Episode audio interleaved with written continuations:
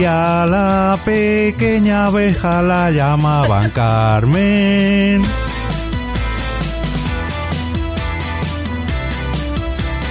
Búscalo más vital, no más lo que has de precisarnos.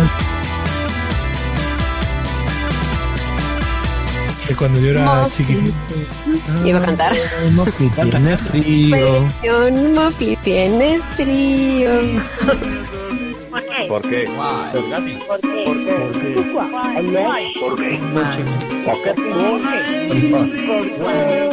qué?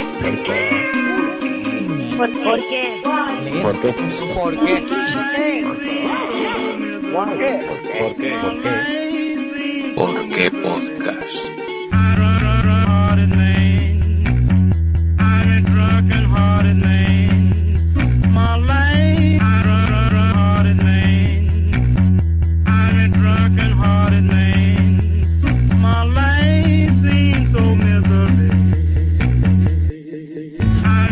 Bienvenidos a un nuevo capítulo de Por qué Podcast, el único programa que navega cada mes hacia rumbo desconocido para regresar cada día 15 al mismo puerto, tu reproductor favorito. Vamos a ver a los colaboradores que tenemos para el episodio de este mes. Recién llegado a casa, después de dar un paseo al querido Ideafix, tenemos al primero de nuestros colaboradores, el señor 13 Bicis. Hola chicos, ¿qué tal? Llegada desde el futuro, de la mano... Bueno, de la mano no, de la bolita que tiene en el brazo Doraemon, tenemos a la señorita Laviente. Hola. A lomos de un dragón muy perruno tenemos a nuestro becario, venido directamente de una historia interminable, nuestro querido señor Fernanjas. Buenas noches. Seguro que a nuestra siguiente colaboradora siempre le ha gustado que la cantaran esta canción. Y a la pequeña abeja la llamaban Carmen. Hola. Del mismo barrio que el gato Isidoro y con el mismo hambre que Garfield, llega nuestro primer invitado de hoy, el señor Mespaznar. Hola, ¿qué tal? No eran ni uno, ni dos, ni tres mosqueperros los que acompañaban a nuestro siguiente invitado. Hoy tenemos al pequeño Normión. Buenas noches para cazar la pacha. Y como siempre, este que os habla presentando al resto de la familia podcastera de este episodio, el señor EOB. Os damos la bienvenida al episodio número 26 de Por qué Podcast.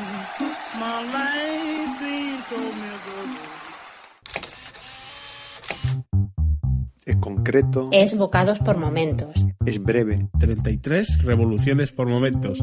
conciso, Manzanas por momentos. directo Cine por momentos. y es fresco. Series por momentos. Muy entretenido. Series por momentos, va al grano. Un programa que hace justicia al disco. Y eso es decir mucho. Y me parece una idea muy original y muy interesante. Pues yo me quedo con series por momentos. Para mí es sencillamente imprescindible. Chispeante. Se escucha en un momento. El original. Que es un podcast de cocina muy distinto al resto. Me parece interesantísimo. 33 revoluciones, claro. series, cine, bocados, manzanas, 33 revoluciones y muy pronto, viñetas por momentos. Chimpum.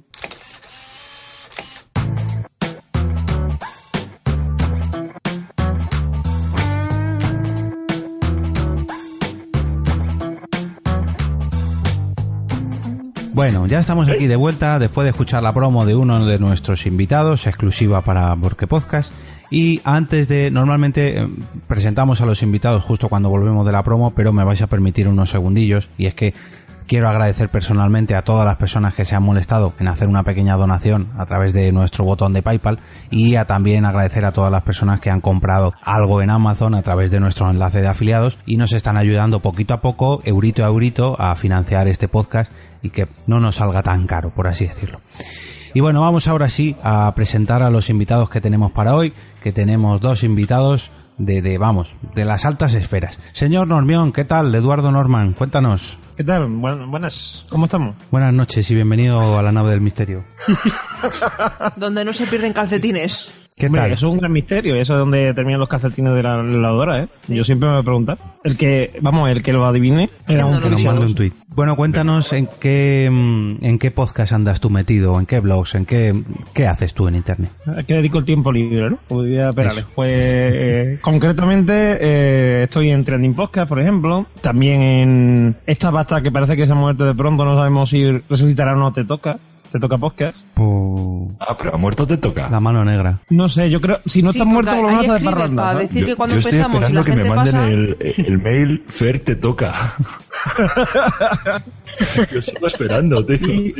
Y, por último, pues este- estoy en un podcast muy, muy entretenido y muy, muy fresquito, ¿no? Que dirían por ahí. eh, que es eh, Pienso lo que tú sabes, donde intentamos enfocar la filosofía de un punto de vista así, de cachondeíto y de. Bueno, utilizando, por ejemplo, películas recientes como puede ser Matrix o eh, Gata, que hay cosas así, pues intentamos dar un punto de vista de. Vamos, explicar un poco lo que es la filosofía y la idea filosófica y tal. Unas cosas esta rara que la gente.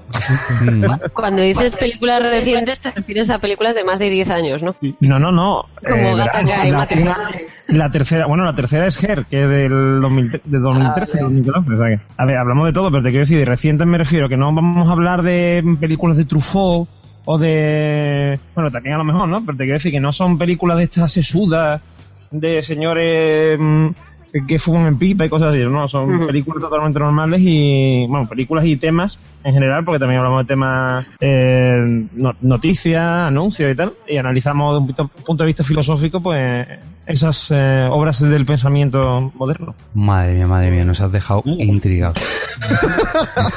Muy bien, ¿eh? Pues- ¿Lleva- ¿Llevas invitados a ese podcast? Eh, no, todavía no hemos pensado en ello, pero bueno, ¿por qué? ¿Que ¿Quieres participar, Fer? Y a, mí, a mí me parece muy interesante. ¿Quieres dar tu, quieres dar tu, tu o sea, lo que tú sentiste cuando leíste la crítica de la razón pura de Kant, ¿no? ¿Quieres explicarlo allí, no? Correcto. Vale, vale. Correcto. Bueno, y si habéis estado atentos, habéis podido oír por ahí alguna frasecilla que ya se ha colado nuestro, nuestro siguiente invitado, nuestro querido amigo, el señor Mes Paznar. ¿Qué tal, Miguel? ¿Cómo estás? Muy bien, aquí disfrutando de buena compañía. Bueno, disfrutando, disfrutando, en fin. Sí, es muy divertido ver a la gente saltar. Entre otras cosas. Es una experiencia nueva. Uy. El, Venga, el saltar. podcast de hoy está patrocinado por Picolín. En fin, cuéntanos qué, qué es lo que creas tú en esa factoría, porque tú no solamente tienes un podcast, sino que tienes Una factoría por momentos. una factoría, una productora, podríamos decirlo así. ¿Qué, qué es lo que tramas tú en todos esos podcasts por momentos? Eh, Que funcionen y luego venderlo todo. Y jubilarme. Prejubilarme. Monetizar. No, venderlo directamente. El tema, en el tema mío, por ejemplo, el, yo mm, empecé con, con series y al final, como siempre, veo la serie para poder hablar de ella, para dar mi opinión, porque al final no deja de ser una opinión, no es una crítica. El, necesito mucho tiempo. Y ese tiempo lo aprovecho para ir también tomándome nota de o hacer pe- pequeños guiones sobre el resto de cosas cotidianas de, mi- de mis pequeños hobbies como el tema de la música, el tema de la cocina, el tema del cine. Y aprovecharlo y, y bueno poco a poco pues empezando por la serie pues ya llevo eh, cinco podcasts y próximamente saldrá otro. Pero bueno, es simplemente aprovechando los mismos hobbies que, que tengo habitualmente, mi- mis cosas del diario. Miguel, entiendo que si quieres monetizar y vas a sacar un podcast nuevo, va a ser un podcast sobre sexo, ¿no? Y se va a llamar eh, Pajote por momentos, ¿no? O algo así. estoy, estoy, estoy por, por- por- por meterme ya en, en Twitter y, y pillarme el porno por momentos porque Mael TJ eh, no para de, de insistir. Y creo que algún quiero ir. día va a caer, aunque sea de broma para los santos inocentes, algún día caerá un porno por momentos y entonces diréis, mira, lo has sacado. A ver. A mí me gusta mucho la promo de Y, y- y- y va, y va a ser de vídeos cortos o de vídeos largos. Yo creo que vamos a hablar sobre la vida de las actrices. En fin, a ver cómo hilo yo esto. Eh, Interesante. eh, Blanca, por favor, preséntanos de qué va a ir hoy el episodio.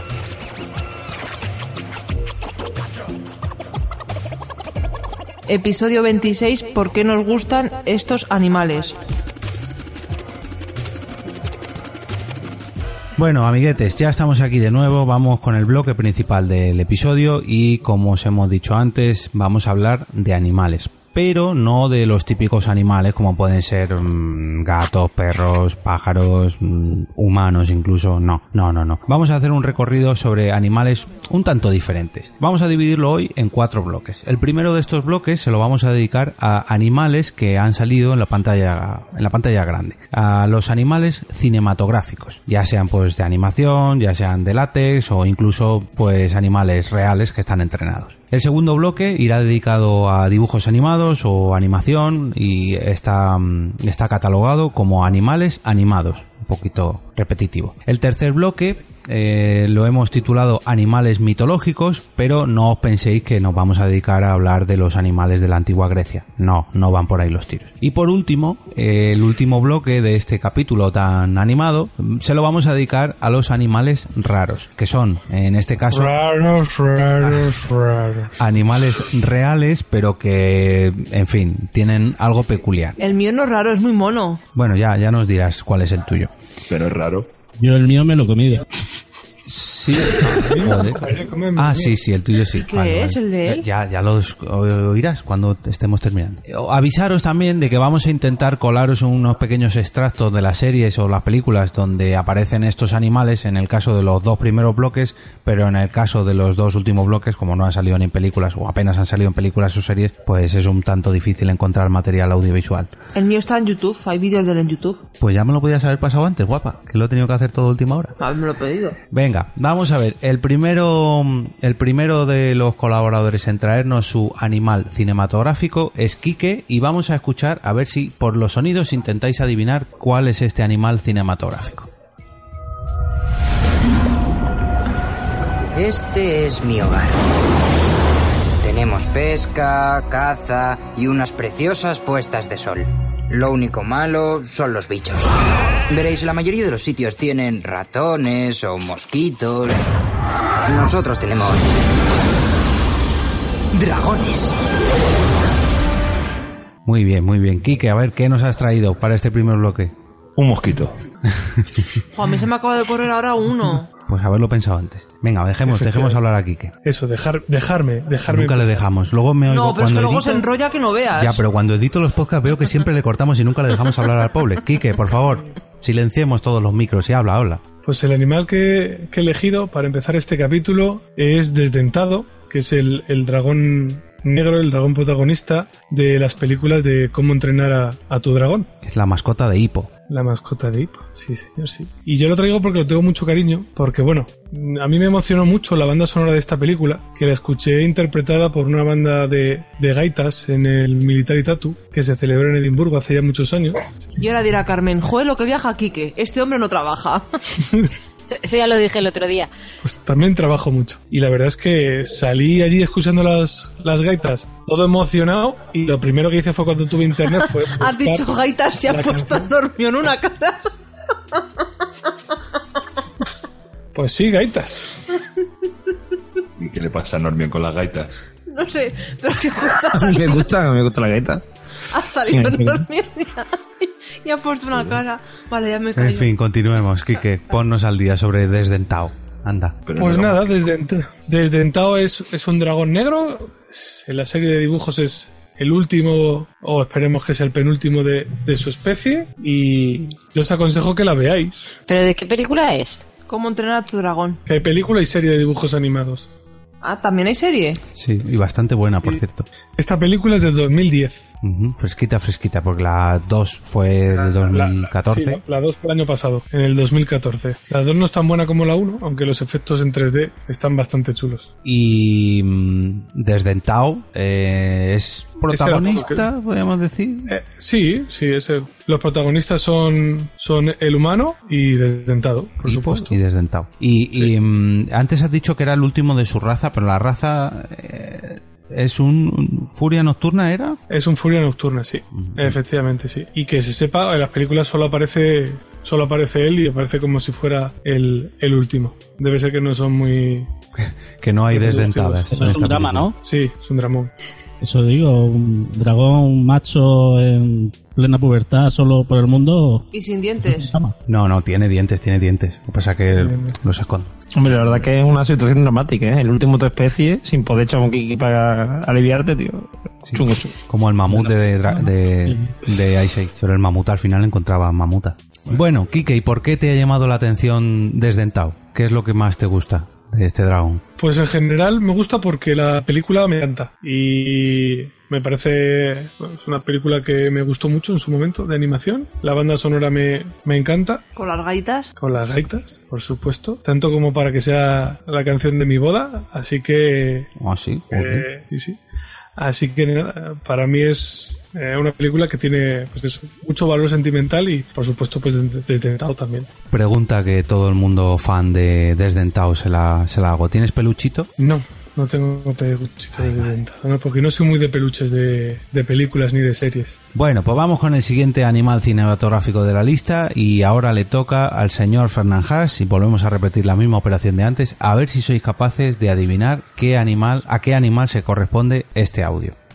Aunque yo creo que aquí va a ser fácil porque Sí. creo que lo dice. ¿Y lo has dicho en la presentación? No, calla, no digas pistas. Date prisa, Fuyur. No sabemos cuánto tiempo de vida le queda a la emperatriz. No te preocupes. Pronto llegaremos a las fronteras de fantasía. ¿Sabes dónde están? No tengo la menor idea. Entonces, ¿cómo vamos a encontrar al niño humano? Con un poco de suerte. Más deprisa, Fuyur. Tenemos que ir más deprisa. Más aún, pues agárrate bien.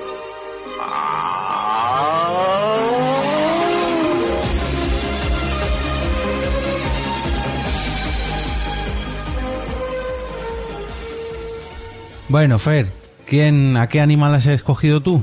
Cuéntanos. Bueno, yo, yo he elegido a Fuyur, el dragón, dragón perro, bueno, llámalo como quieras, de la historia interminable. Sí, tiene cara de perro, es un dragón. perro, No, no, es un poco raro. Es Es un, un dra- dragón blanco. Es, Es es de la familia de los dragones blancos.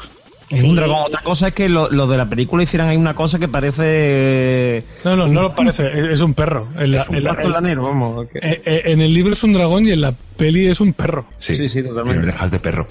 Bueno, ¿y a qué película pertenece este dragón? De la historia interminable. ¿De qué año es esta película?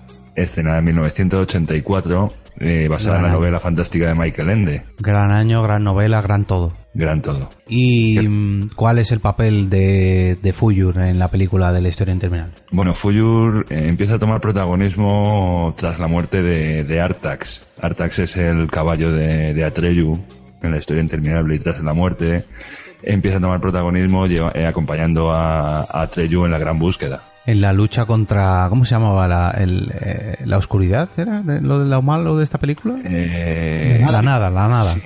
la nada, correcto. Iba a decir yo el fin del mundo. Bueno, sí, más o menos por ahí, por ahí. Pues algo así. Y- La verdad que es, yo creo que habéis visto toda la película. Quien no, haya, no la haya visto es increíble. La película es súper bonita. Pues yo la he visto una vez, yo creo que de pequeña y no. Aparte, no me acuerdo, creo que ni me gustó. ¿Has leído el libro? El libro es increíble. Pues tiene más años que yo, fantástico. que leer. Mm, una maravilla. Sí. Es que Blanca Yo creo- todo lo que le recomienden dice que no. Lo tiene que descubrir ella sola. Si se lo recomiendan no le gusta. En No, mi no, época no, de estudiante perdona, yo creo no. que fue el único libro que he leído entero. Mm. No te quiero decir que yo creo que la vi muy eh, pequeña, pero que no, que no tengo recu- igual que Ete, Ete todo el mundo "Ah, fantástica, pues a mí ¡pum!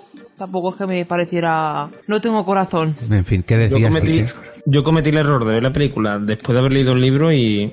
mm, y sin embargo, la vi después, ya cuando ya había dejado el libro atrás, o sea, se me había olvidado un poco más y me gustó más la primera vez.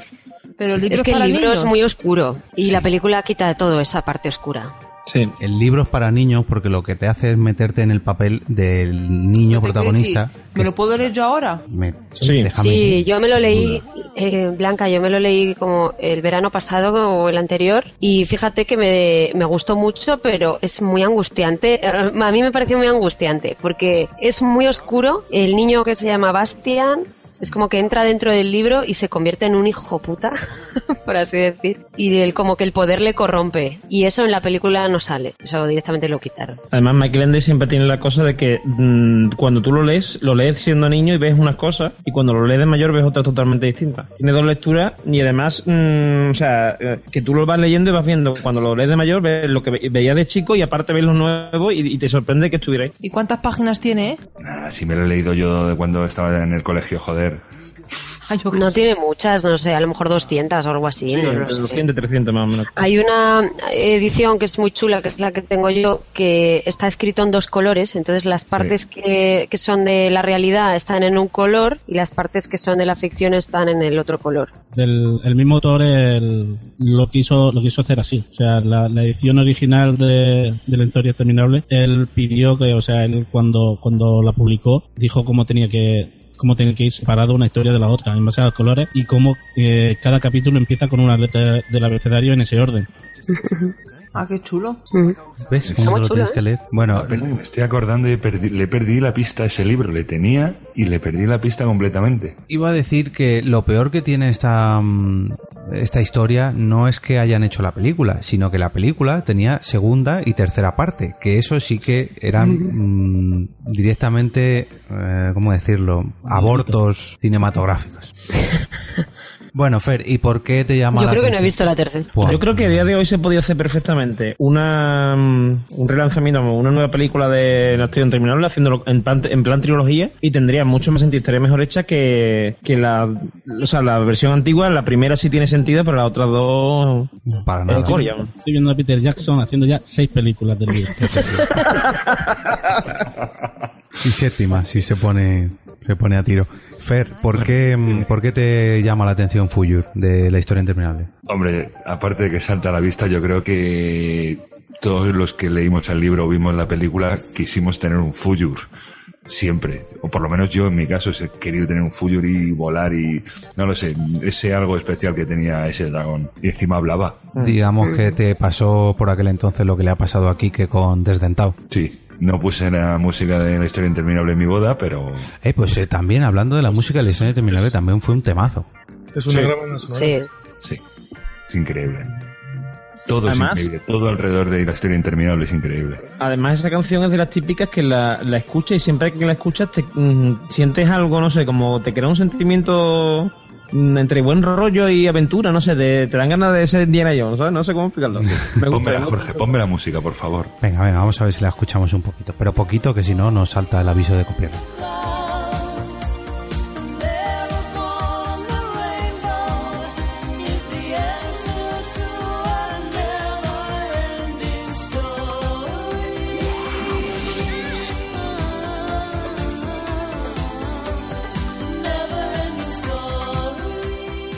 Bueno, pasamos al siguiente mm, animal cinematográfica, al cinematográfico, perdón, a ver si, si podemos escucharlo. Un segundito.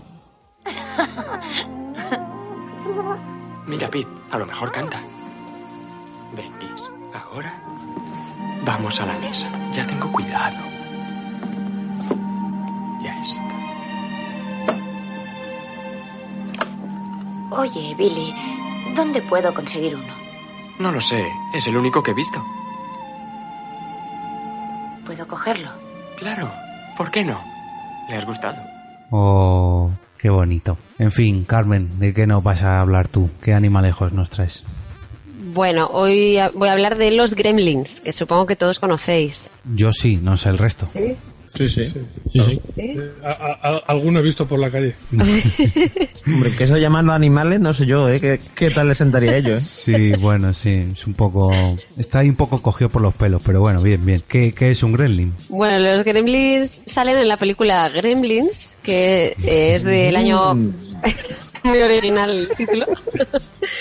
Es del año en 1984 y, y bueno, en la película el, bueno, un padre de familia que es así un inventor así un poco curioso se va a Nueva York y le quiere regalar algo a sus hijos. Entonces compra como en Chinatown ahí en un sitio muy oscuro, compra un pequeño animal que el señor que se lo vende lo llama, eh, a ver, ¿cómo se dice? Mo, Mogwai, que en chino significa espíritu maligno. Pero el padre piensa que es una adorable mascota para regalársela a sus hijos. Es que es adorable. Pero es ¿qué, muy adorable en un inicio. ¿qué, qué le advierte este mm, vendedor chino? Muy bien, pues le dice que hay tres normas que nunca puede hacer, o sea, tres normas que tiene que seguir. Uno es nunca exponer al Mogwai a luces brillantes porque lo lastiman y sobre todo no puede recibir la luz del sol porque puede morir. La segunda norma es que nunca le tiene que dar agua y no debe mojar al Mogwai Bajo ningún la- concepto. bajo ningún concepto. Aunque se lo pida y le suplique que quiere agua. Y la más importante y la última es que nunca se tiene que dar de comer al mogwai después de la medianoche. ¿Vale? Esas son las tres reglas. Y entonces el niño que recibe el, el, el mogwai lo llama Gizmo. Y bueno, pues es súper adorable en realidad Gizmo. Sí. Gizmo sí, los hermanos no, pero Gizmo sí. Bueno, entonces un día que pasa, pues que accidentalmente se le cae agua sobre Gizmo, Eh, se moja y al final mm, empiezan a salir unas pequeñas bolitas que se empiezan a reproducir y aparecen más am- eh, hermanos de Gizmo, pero que esta vez son malos, no son tan adorables como él. Sí, eh, digamos que al principio no es que sean malos, es lo que dices tú, no son tan adorables. Los malos vienen después. No, no. Que, que no tiene un hermano bueno. Sí, hombre, hay uno que es así tontito, que es así bizco y que sé, bueno, también es Es adorable. que hay algunos graciosos, pero buenos, buenos, solo Gizmo. Sí. Hombre, graciosos son prácticamente todos, porque yo con el jefe, por ejemplo, me parto el culo. El- un hijo de puta de, vamos, de caza mayor. Es de microondas. Y entonces sale otro que se llama Stripe, ¿vale? Y ese engaña al niño para que le dé de comer. Y entonces ahí ya la lía parda porque en cuanto han empezado a comer eh, comida, se convierten en lo que se denomina gremlins, que es ya como la evolución, que son bastante como reptilianos, así, Sí. los que tenemos en la mente, ¿no? No es el otro adorable que es como un oso panda o algo así, sino que ya es- estos son como, como aliens. Sí, prácticamente como alien. Pero hay que decir Entonces que, esos- que le sí. engaña, o sea, primero le engaña para que le dé de comer y luego además le corta el cable del despertador, o sea, para Sí, que no sí. sepa que son las 12. Y luego ya hay un momento en una piscina que se caen en la piscina y ya es el, eh, ya es cuando toman la ciudad. Sí, Esto- sí, eso eh, es spoiler. fantástica, la verdad. Yo es- recomiendo a todo el mundo. Esto es explícito. Sí, sí, sí, totalmente. El niño es idiota. Un poquito. En media hora hace las tres cosas que le ha dicho su padre que no hiciera. Y además el niño tampoco, ¿eh? Sí, Hay sí, cosas bien, curiosas obvio. como por ejemplo que el perro de que sale en la película eh, se pensaba que los gremlins eran reales y de verdad se acojona y eso realmente el perro, el pobrecito. Y, y una, una pregunta que... mm, ¿Por qué se lo lleva al banco si su madre está en casa, que no trabaja? Es que estas películas es mejor no pensarla porque... ¿Verdad? No, no, no, es mejor no. Es mejor verlas y disfrutar. Es muy recomendable verlas porque son para niños realmente, pero a lo mejor a los niños les dan un poquito de... mm, Pues te voy a decir una cosa. El, hace poco me la, bueno, con todo el tema este de Navidad, que empiezas a bajarte películas así de este tipo, de, de cuando tú eras joven y, y yo ya era mayor. Y, o sea, le- yo la estaba viendo y estaba diciendo, no puedo ponérsela a mi hijo. O sea, esto no es para niños. Porque tiene, aparte que, no sé si la habéis visto hace poco, pero él tiene, tiene momentos mm, bastante duros como para que sea una película para niños. Eh, Hace dos años o algo así hicieron aquí una proyección y vino Joe Dante, el director de Gremlins, y yo fui a, a ver la peli en, en cine. La verdad que es una experiencia, fue pues de esto que está todo el mundo gritando, aplaudiendo, ¿no? Estaba guay. Y la verdad que tiene momentos un poco gores. Y lo que él dijo es que ellos buscaban hacer una película un poco más desagradable, o sea, una película de terror. Y cuando vieron el guion dijeron, "Mm, venga, vamos a hacerlo de terror. Cuando vieron los muñecos que habían hecho dijeron, no, no, es, es que estos son entrañables, que esto tenemos que darle un poco de humor, porque si no nos va a salir una mierda de película. Y le pusieron ese tono de humor negro que tiene y, y es que yo creo que es la gracia de la película, que tiene... eh, me, mezcla muy bien, yo creo que es el humor y el terror. Sí. No llega a ser terror, pero también. tiene cosas un poco gores, sí. Mira, la mayoría de las películas de los 80 tienen cosas. Porque, por ejemplo, yo que me he visto muchas películas, por un proje que no comenté antes que era el tío, ¿no? Que yo tenía que. eh, vamos, de- hablábamos de cosas de los 80 y tal. Y muchas películas que tú ves con, a lo mejor con 12 años, y dices tú, ay, qué bonita, que no sé qué, dar, que. Por ejemplo, mm, los Goonies, ¿no? Dices tú, qué bonito los Goonies. Cuando tú las vuelvas a ver y veas ese eh, al, al chaval este que sale que es deforme y tal y cual, y lo ves allí en el contexto, y tú te imaginas teniendo esa edad viendo esa película, y dices, qué acojona, o sea, La y en- con los Gremlins, por supuesto, ¿eh? Los Gremlins, vamos. eh, además, entre el niño que ha repetido cuatro o cinco veces la EGB, el que hace de niño en la película, el- los, los padres que parece que pasan de todo, que parece que allí, que allí no se entera nadie de nada, hasta que ya aquello ya es un lacatombe. No sé, es todo como muy siniestro, muy. No sé, Pero muy yo reconozco que a mí, o sea, quizás es porque por aquella época estaban muy de moda tanto los Gremlins como los Critters y a mí Pero los Critters después, la de los sí que Critters buena. no, no, no, no tiene tanta diferencia de, de tiempo. Pero a mí sí que los Critters me daban mm, más yuyu, más miedo, pero los Gremlins no. Los Gremlins a lo mejor era porque me gustaba más la parte buena, la, la parte de Gizmo, y eso sí que me, no sé, me, me, me gustaba más y era lo que más veía de la película, porque el resto de los verdes eran unos hijos de puta, pero no, no los veía, por así decirlo. Los Pero graciosos. Sí, es sí, que les sí. tienes que se meter en el cine a ver una película, están comiendo palomitas, ahí poniéndose gafas de 3D y cosas así. Sí. Tiene su punto de muy, muy cachondo. Pero no dejan de asesinar a decía gente. Con todo el tema de los inventos del padre y, y el- Sí. y la- la- las tres tas que terminan haciendo los, los Gremlins con la vieja, el vecino, el... Las timbas de cartas que tienen los gremlins. Es verdad. Qué buena la Eh, forma eh, de carta. No sé si es en la primera o en la segunda, donde un científico se lleva a uno. En la segunda. La segunda, ¿no? Que segunda. el Gremlin directamente asesina al científico y, y se ve, en- no se ve explícito, pero sí que se ve, se intuye, ¿no? Que le asesina. Y se ve un poquito ahí ya carnaza. En la primera también, pero Pero como que es mucho baile, ¿no? Mucho, no, no, como que no ves morir a nadie. Sí, sí se ve morir gente, pero vamos que, que no sé. Hombre. Yo tampoco la veo, ¿sabes? Que Tú ves a la vieja mm, saltando por la vidriera de arriba por el aire y tú te descojonas, pero mm, la vieja muere, evidentemente. Antes que estaba comentando Miguel de que el niño era tonto porque no hacía mm, lo que decía el padre, no sé qué, es que yo creo que le viene de herencia, ¿eh? porque el padre, vamos, mm, el padre es cuando entra allí en la tienda aquella, ¿qué es lo que espera encontrarle? Al no le falta decirle, esto te va a traer todas las desgracias del mundo, colega, porque es que le falta, vamos.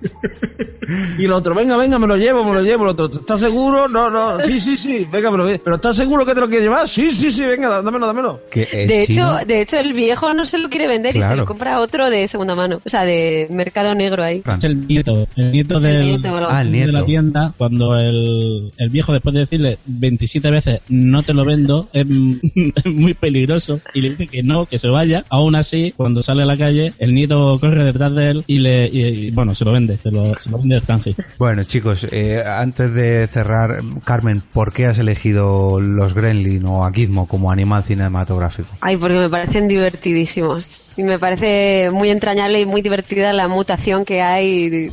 No sé, me parece una película muy recomendable. Tú eres más de los verdes que de Gizmo. Que son muy graciosos también. ¿Ves? Bueno, nos dejamos- de abrazar al peluche. Nos dejamos la peli de los Gremlins, de los Gremlins, perdón, para, para un episodio especial sobre los, las pelis de los 80 que le tenemos ahí pendiente también. Y vamos ahora sí a pasar al siguiente animal cinematográfico, esta vez de la mano del invitado, el señor Mespandar. ¡Tontas lanudas!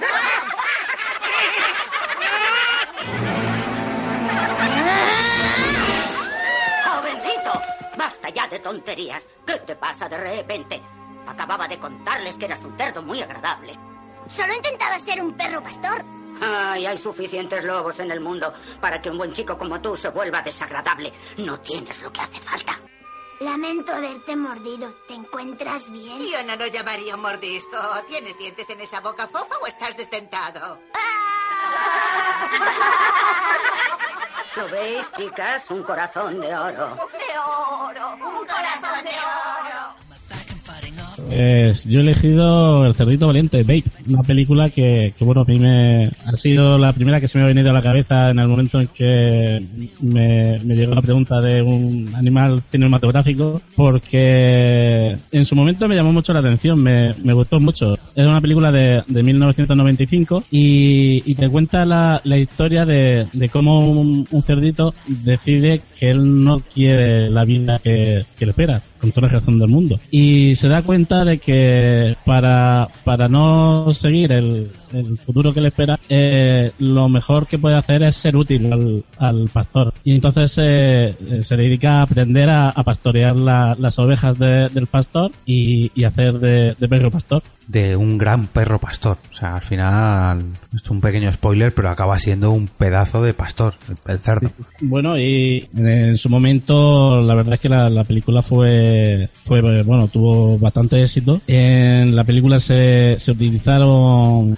cerca de, de 500 animales para entrenados para rodar la película e incluso tuvieron que hacer algún animatronic para, para bueno, escenas de primer plano, lo típico de que no diera mucho el cante, sobre todo cuando las ovejas hablaban entre ellas y, y eso. Y, y sí, es una película que a mí pues me gustó muchísimo. La verdad que a- si antes decíamos que los gremlins en, en el formato peluchín eran tiernos, esta película prácticamente todos los animales son tiernísimos, sobre todo el protagonista. Jo, es que Babe es súper tierno. ¿Sabes, ¿Sabes, Miguel, que yo también había cogido Babe? ¿Ah, y, sí? me, y me hizo Jorge cambiarlo. De hecho, Jorge también había cogido Babe, pero la tuvo que quitar. Pues lo, lo siento, lo siento. No, no, No, es que es súper tierno, tenía que estar en el ranking. Sí, sí.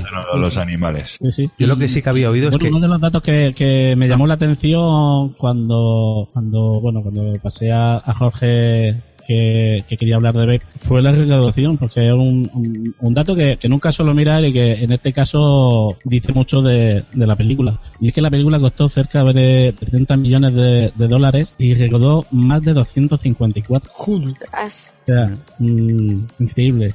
En el año 90 y pico, ¿no? ¿90 y qué? ¿94? En el año 95. Yo lo que sí que había, había oído de esta película era que para, para grabar las escenas de Babe, que en realidad no era un cerdito, sino que habían tenido que utilizar como que 40 o 50 cochinillos porque crecían muy rápido. Sí, sí. Y claro, aunque los entrenes, pues no dejan de ser crías de cerdo, entonces no es muy fácil de entrenar. ¿Qué coño? Se los comían. Bueno, ya no sé. entonces no era no solo uno, eran un montón. Sí, eran un montón, eran un montón. Ya ves. El horno estaba que no daba abasto. fue el principal problema de que, de que el- al año siguiente no le dieran el Oscar al mejor actor principal. Al mejor actor lechal. Porque era para 500. Era compartido. Sí, bueno, el- eran, eran cerca de 500, de, de 500 animales. el- mm, Es que eso es otra cosa, pero salen salen... tantos en la película, o sea que salen cuatro chuchos, No, no, no, no. de ovejas y... Al contrario, salen un huevo de animales. Salen patos, salen burros, salen ovejas, sal- las ratas. Pero no te da la sensación de, o sea, mm, no para 500 animales durante toda la película. Hombre, ovejas había un huevo, porque en el concurso final había por lo menos ciento y pico ovejas. Pero bueno, lo que dices tú, muchos dobles para las escenas de riego. Dobles para las escenas de acción y extras. Bueno, ¿y por qué has elegido Babe eh, como tu animal cinematográfico? Evidentemente porque este es uno de los grandes fiascos de, de ese año, por lo que he dicho antes. Babe se debería de haber ganado el Oscar al mejor actor principal, o sea, sin duda. No, sí. Sí, sí, yo estoy contigo, estoy contigo. Bueno, pues pasamos a la siguiente, al siguiente animal, en este caso un poco entre comillas cinematográfico, y vamos a escuchar otro pequeño corte de audio. ¿Son rápidos? Hemos cronometrado al Tyrannosaurus a 40 kilómetros por hora. ¿Tiranosaurus? Dice que tiene un Rex. Repítalo. ¿Tenemos un Tyrannosaurus? Siéntate, siéntate. Doctor Grant, mi querida doctora Sandler, bienvenidos a Jurassic Park. Bueno, pues como habéis podido adivinar, vamos a hablar en este caso de dinosaurios y más concretamente del rey de los dinosaurios, del tiranosaurio Rex. En este caso me toca a mí y os traigo de la mano del paleontólogo Alan Grant, pues a este mastodonte, este protagonista de la película Parque Jurásico, porque para mí no hay otro protagonista que no sea el tiranosaurio. Luego, a lo mejor Normión y Blanca me tienen que contradecir en sus respectivos animales cinematográficos, pero yo creo que como protagonista en esta película de 1993, el gran protagonista de la película era este, el tiranosaurio, o mejor dicho, la tiranosaurio, porque era una chica. Era una hembra. Era una hembra, como todos eh, los dinosaurios. Todos eran hembras. Bueno, luego eran como hermafroditas, ¿no? Sí, no se sabe, no se sabe. Se ven restos de que ha habido ahí noches de pasión, pero no se ve cuáles son machos y cuáles hembras.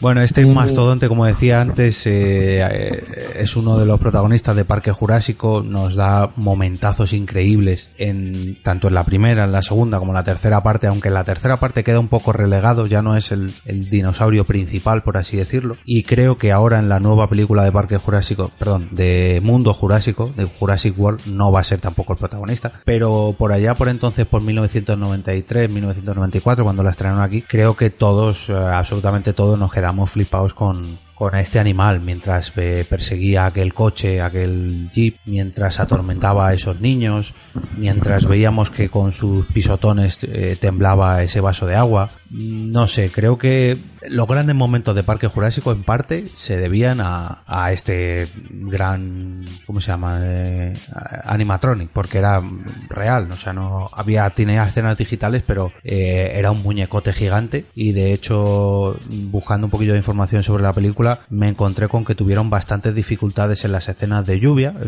en, las escenas principales cuando está atacando este tiranosaurio, porque la, la tela, por así decirlo, la malla con la que estaba recubierto este dinosaurio se empapaba y hacía que pesara mucho, mucho, con lo cual no podían mover las partes articuladas y las pasaron realmente putas para, para mover a este villano. No sé qué os pareció ¿Ah, a sí? vosotros cuando visteis el tiranosaurio por primera vez. Una, una de las cosas que tiene que tiene esta película muy bien, y no porque la hiciera Spielberg, fue la forma en la, en la que la rodaron. Porque todo lo que son las pistas de los dinosaurios, cuando están de lejos, es todo digital. Pero nunca hicieron nada digital en los primeros planos ni las escenas que estaban más cerca de los, de los actores. Para que, para que diera todo el realismo posible. Y eso, ¿Existe de verdad ¿Eh? el parque, Jurásico, el parque Jurásico? Y eso, eso, eso hace que, que a día de hoy puedas ver la película y la veas con la misma ilusión, la misma pasión y te llega de, de la misma manera porque no notas nada. O sea, hay películas que dices tú, o sea, vaya tela marinera, ¿cómo pude yo ver esto en el cine en aquel momento? ¿Sabes? Además, en, la- en las otras dos, en las dos siguientes, sí que u- utilizan más el tema efecto digital y tal. Y se nota mucho, se han envejecido peor las dos siguientes que, la, que la primera. Y se nota muchísimo. No, no, y además ha dado, ha dado origen a un momento, a un meme magnífico de, de internet, que es la imagen esta que pusieron en Facebook de Spielberg con el Ah, tricerato. con el- ¿vale? sí. Y decían que lo había cagado y la gente cagándose los muertos de Spielberg. como si, si lo hubiese cazado de verdad. Eso me, eso me encantó. Ese, Eso lo ese puedo- Triceratops que, mm, eh, según estuve escuchando hace poco en el podcast de Carne de Videoclub, bueno, y en otro podcast también ya lo había escuchado, ese Triceratops lo encargó especialmente Spielberg, o sea, era como un capricho que se quería dar, y lo mantuvo en secreto eh, hasta que lo rodaron, hasta que, digamos, tuvieron que rodar esa escena, y tanto él como todos los actores se quedaron flipadísimos cuando le vieron, porque parecía que era un, un Triceratops de verdad. Eh, fijaros que yo no había visto la película Ay, hasta este eh, hace un mes que la pusieron aquí en el fenómeno en el cine y fui a verla. Y claro la vi en el cine. Me flipaste. y me encantó porque es que es verdad eh, no ha envejecido nada la película. Se puede ver perfectamente eh, a día de hoy y es que está perfecta. La ves en cine es una pasada. No se ve cutre no se ve nada. Yo tengo que decir aquí y ahora que no la he visto, ninguna de las tres. Ay, madre. No jodas. Joder.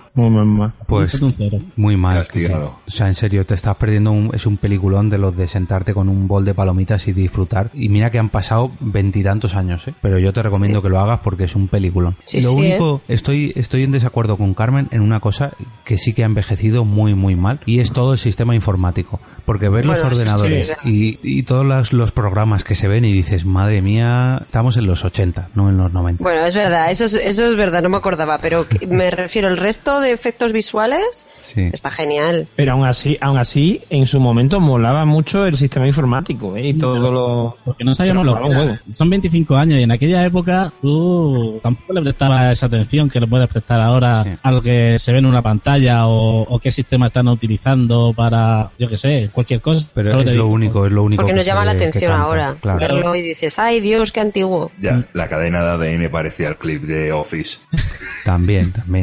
Mm. Sí, Pero era muy estaba pero- bien montado. Esa parte, bueno, pero ya cuando veías la pantalla donde se reproducía esa cadena de ADN, decías, madre mía. Bueno, ¿por qué he elegido este animal, entre comillas? Pues por lo que he dicho antes. Creo que es un, un gran protagonista de la película porque mm, es quien se come la pantalla literalmente. Bueno, que se No, come se la comía a las pantalla. cabras. A las cabras, a las vacas. No, a las vacas es A las vacas. No, A las vacas a las vacas es otro. ahí. No, no, no, ese la es gente otro. cagando, y a la gente cagando. A la gente cagando, eso iba a decir. Eso también. Y bueno, vamos a mm, Haciendo spoilers. vamos sí, vamos a hacer un poquito más de spoiler porque eh, no nos vamos de Isla Nublar y de Parque Jurásico porque continuamos hablando de dinosaurios, pero esta vez de la mano del señor Normian. Vamos, chiquitín, venga. Venga. Muy bien, empuja, empuja. Muy bien. Empuja. Vamos. Vamos. Ánimo pequeño.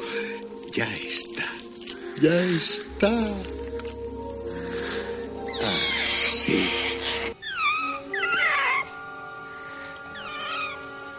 ¿Qué especie es esta? Ah, es un velociraptor. ¿Crían velociraptores?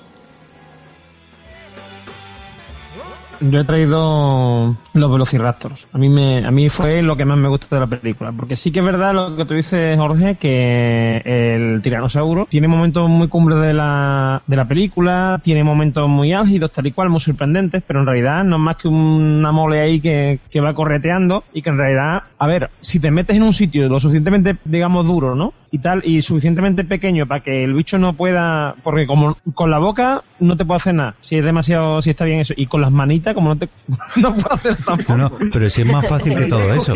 Mientras no te muevas, él no te ve. Claro, y, efectivamente, sin embargo, lo- los Velociraptor son unos bichos súper inteligentes, eh, unos hijos de puta impresionantes, que van por allí metiéndose por la cocina y, y, y crean- son, eh, no sé, son como, parecen hechos por Hitchcock más que por este hombre, porque, o sea, te- le dan como un, un, un misterio, o sea, un misterio no, una... eh, Un punto psicópata. Sí, sí, sí, y como mucho estrés a la película. O sea, esos momentos son momentos de tensión, ¿sabes? De, de suspense, que es la palabra que yo buscaba. De suspense, ¿no? De qué, qué va a pasar. ¿Se va a comer los niños con papa o...? Es que No sé. cuando está la, la primera escena del tiranosaurio, la de los niños, la del coche, sí que ves que, que el malo va a ser el tiranosaurio. Pero cuando va avanzando la película, ves que realmente no. Realmente los malos son los velociraptores. Claro. Incluso el tiranosaurio pasa a un lugar de héroe, no de villano. O sea, no dejas de ver... Los bichines chiquitillos esos también. Qué cabrón. No, pero los chiquitillos son de la segunda parte. ¿Ah, sí? Sí, pero los velociraptores, eh, sin embargo, sí que eh, los ves más como, como decirlo, como no son humanos, pero sí un animal Son, inteligentes, hijo son de más puta. inteligentes, más, más astutos, sobre todo. O sea, ves que el tiranosaurio lo que come es por comer porque tiene hambre, pero los velociraptores no. Los velociraptores van a joder. O sea, son unos hijos de puta, directamente. Y se comen a Samuel L. Jackson. La escena esa de la cocina, la verdad es que es muy buena, ¿eh, Normión? Sí, sí, esos niños ahí muertos de, de miedo. Esa niña que le falta sudar por, yo qué sé, por el pelo, porque suda por todos lados. ¡Ah! La cara de terror, a mí me encanta. Yo, o sea, a mí esa escena me, me encanta y eso, y, y, y esos velociraptores haciendo un ruido ahí extraño. Y es que hasta el ruido parece, a mí me recordaba al silencio de los corderos, porque cuando lo he visto de más mayor, me, o sea, eh, me encanta, me encanta. Y esa, esa escena me encanta. Es de tensión, es una escena de tensión, de, de esto. Y que tú sabes que no se va a comer a los niños allí delante, con lo cual relativamente estás tranquilo, pero estás no me acojonado. O sea, se te olvida, por ciertos momentos se te olvida que no se va a comer a los niños. La verdad que eso tampoco lo hemos dicho hasta ahora, pero los, los sonidos que consiguieron sacar para todos los dinosaurios eran espectaculares. Y la forma que, ti- lo que dices tú, la forma que tienen de comunicarse los velociraptores, te pone la piel de gallina. Hmm. Es una mente colmena. Hay una escena que sale una, eh, una dinosaurio de estas, estas que tiene el cuello muy largo, que está enferma, Sí. ¿sabéis? Pues esa es la primera escena que grabaron con los actores, eh, con los animatronics. Y es Steven Spielberg tapó los dinosaurios para que ellos no lo vieran y tal, entonces todas las reacciones son reales del momento. De sorpresa. Cuando, sí, cuando la veis, eh, cuando, si la volvéis a ver, ese momento en cuando, cuando se encuentran al dinosaurio, todas las reacciones son reales de, de los niños y eso. La verdad que tuvieron que flipar al rodar, sobre todo los niños, porque los adultos, bueno, pero los niños tuvieron que, vamos, pues como flipábamos todos cuando la vimos en su momento, menos Carmen y Kike, que la han visto. Pero que los velociraptores eran muy tiernos, Carmen. Era muy, muy mala gente, muy mala gente.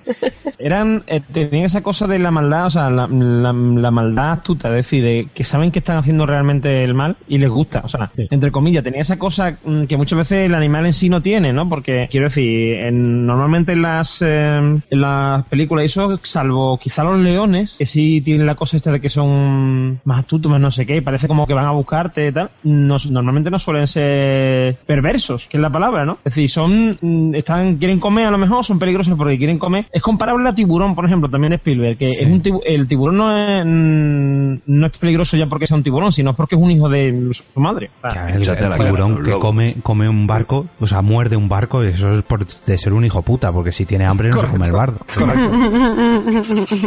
Y le- esa Vamos, primera es un hijo escena... puta y tener un buen dentista también, porque...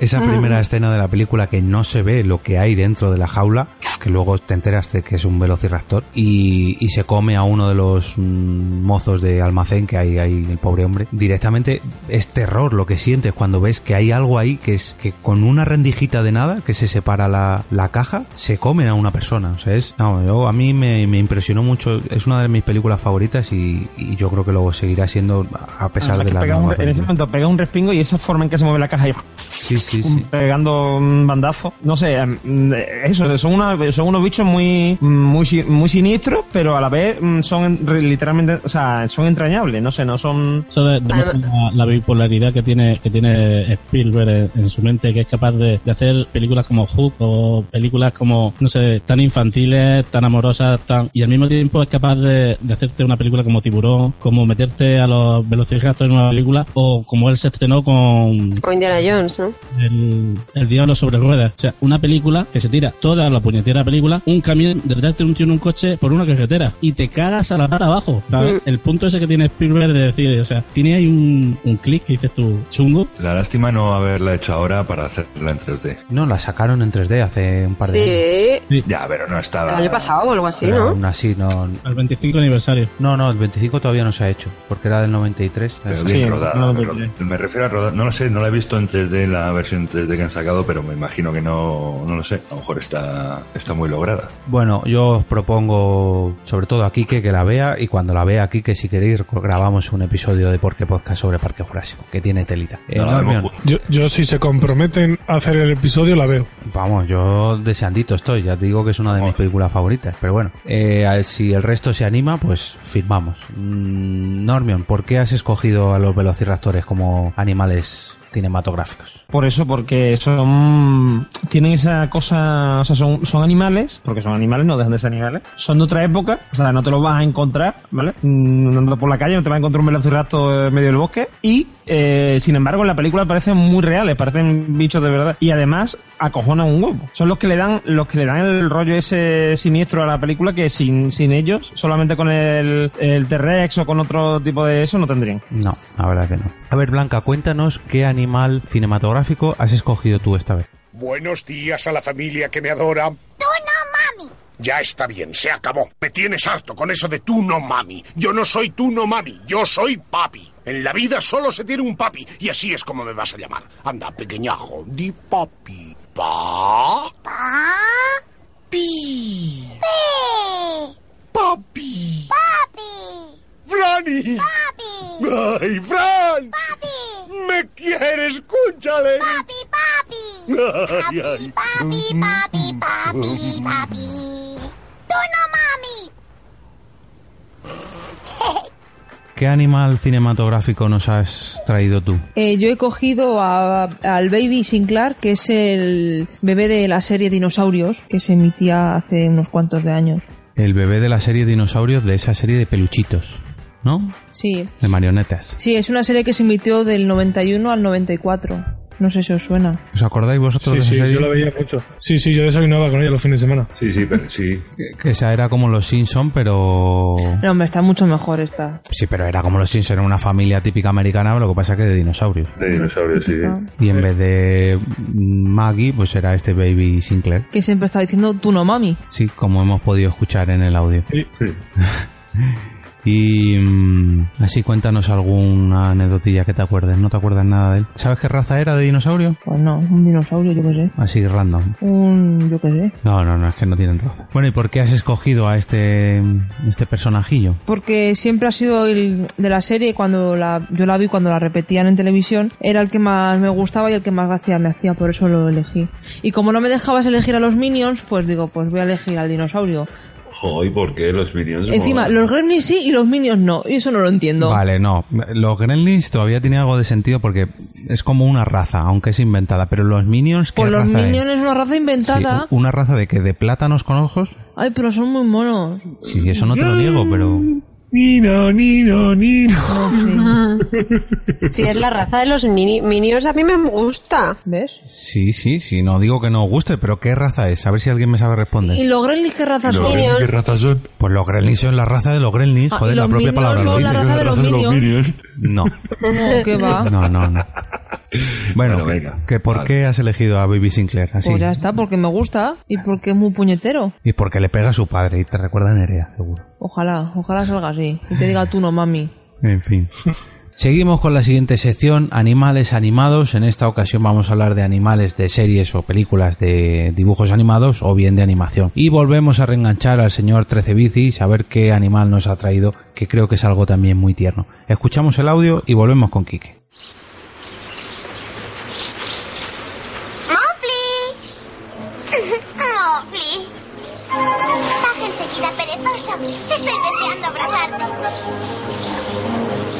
Por qué te quiero tanto, Mowgli? Porque nunca había visto un animalito como tú hasta que te encontré.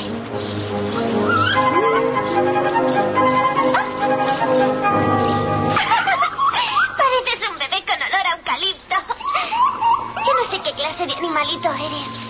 Pues efectivamente, yo para bajar un poquito el hype y la emoción de los dinosaurios y tal, traigo una cosa que nos va a desinflar totalmente. Y el animal que yo he traído es un koala y es eh, de la serie Mofli, el último koala. Así que habéis escuchado Una serie de llorar. la... ¿Eh? Una serie de llorar. Muy de llorar. Sí, una serie de, de llorar, de cuando yo era Mofli. chiquitito. Iba a cantar. Mofli tiene frío. Mofli tiene frío.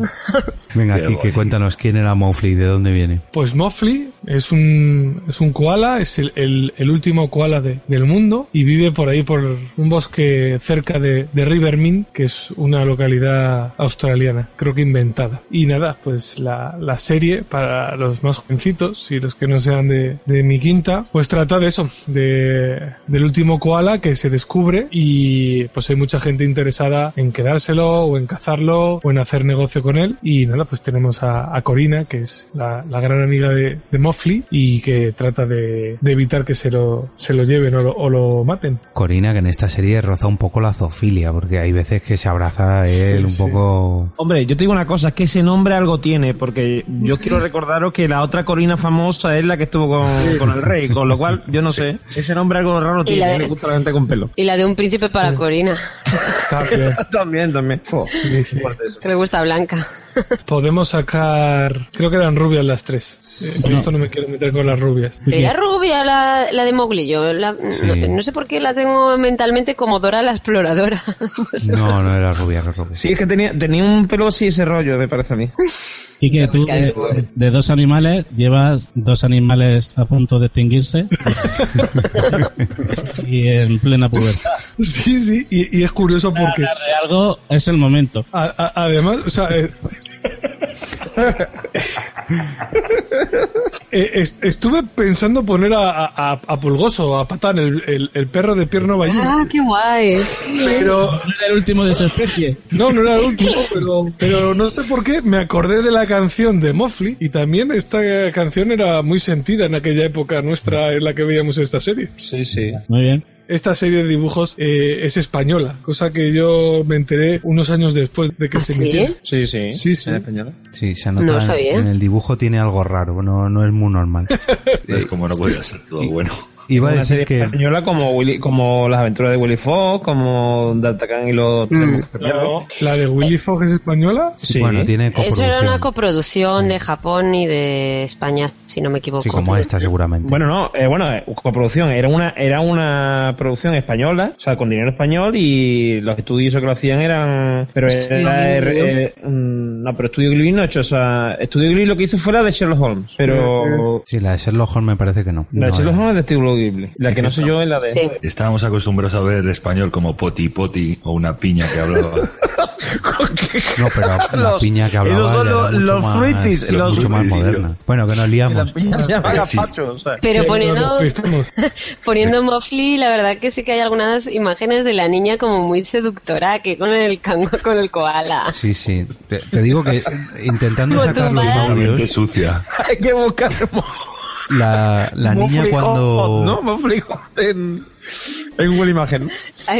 La niña cuando coge por primera vez al koala mm, le hace bajar, le dice que le quiere mucho, que huele muy bien, que huele a eucalipto, que se quiere frotar con él. Bájate al pilón. Eh, en fin.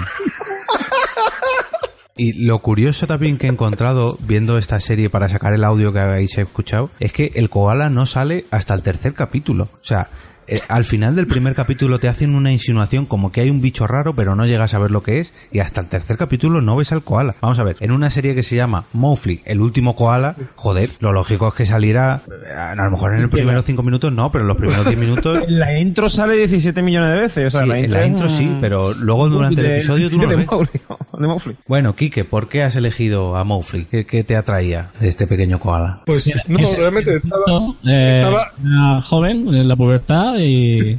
Y el último Eh. Algo así. Estaba pensando en, en animales, de dibujos animados, y no sé por qué me acordé de, de- de la canción de esta, de esta serie. Y dije, pues vamos a ponerla, vamos a recordarla. Que realmente ni te gusta. Bueno, vamos a pasar al Hombre, sí, siguiente sí, anime. Ah. yo, yo la veía la, la veía fielmente porque había algunos personajes que eran muy graciosos, eh. Eh, a ver, el siguiente, siguiente animal animado, vamos a escuchar el audio correspondiente y volvemos con el señor Fernanjas. No, no es una broma, ya sé que no tiene... Ay, lo, lo siento mucho. Es que sufro pérdidas de memoria a corto plazo. Pérdidas de memoria a corto plazo. Esto es el colmo. No, no, no, es verdad. Se me olvidan las cosas de pronto. Es cosa de familia. Bueno, al menos eso creo. Mm. ¿Mm? ¿Dónde estarán?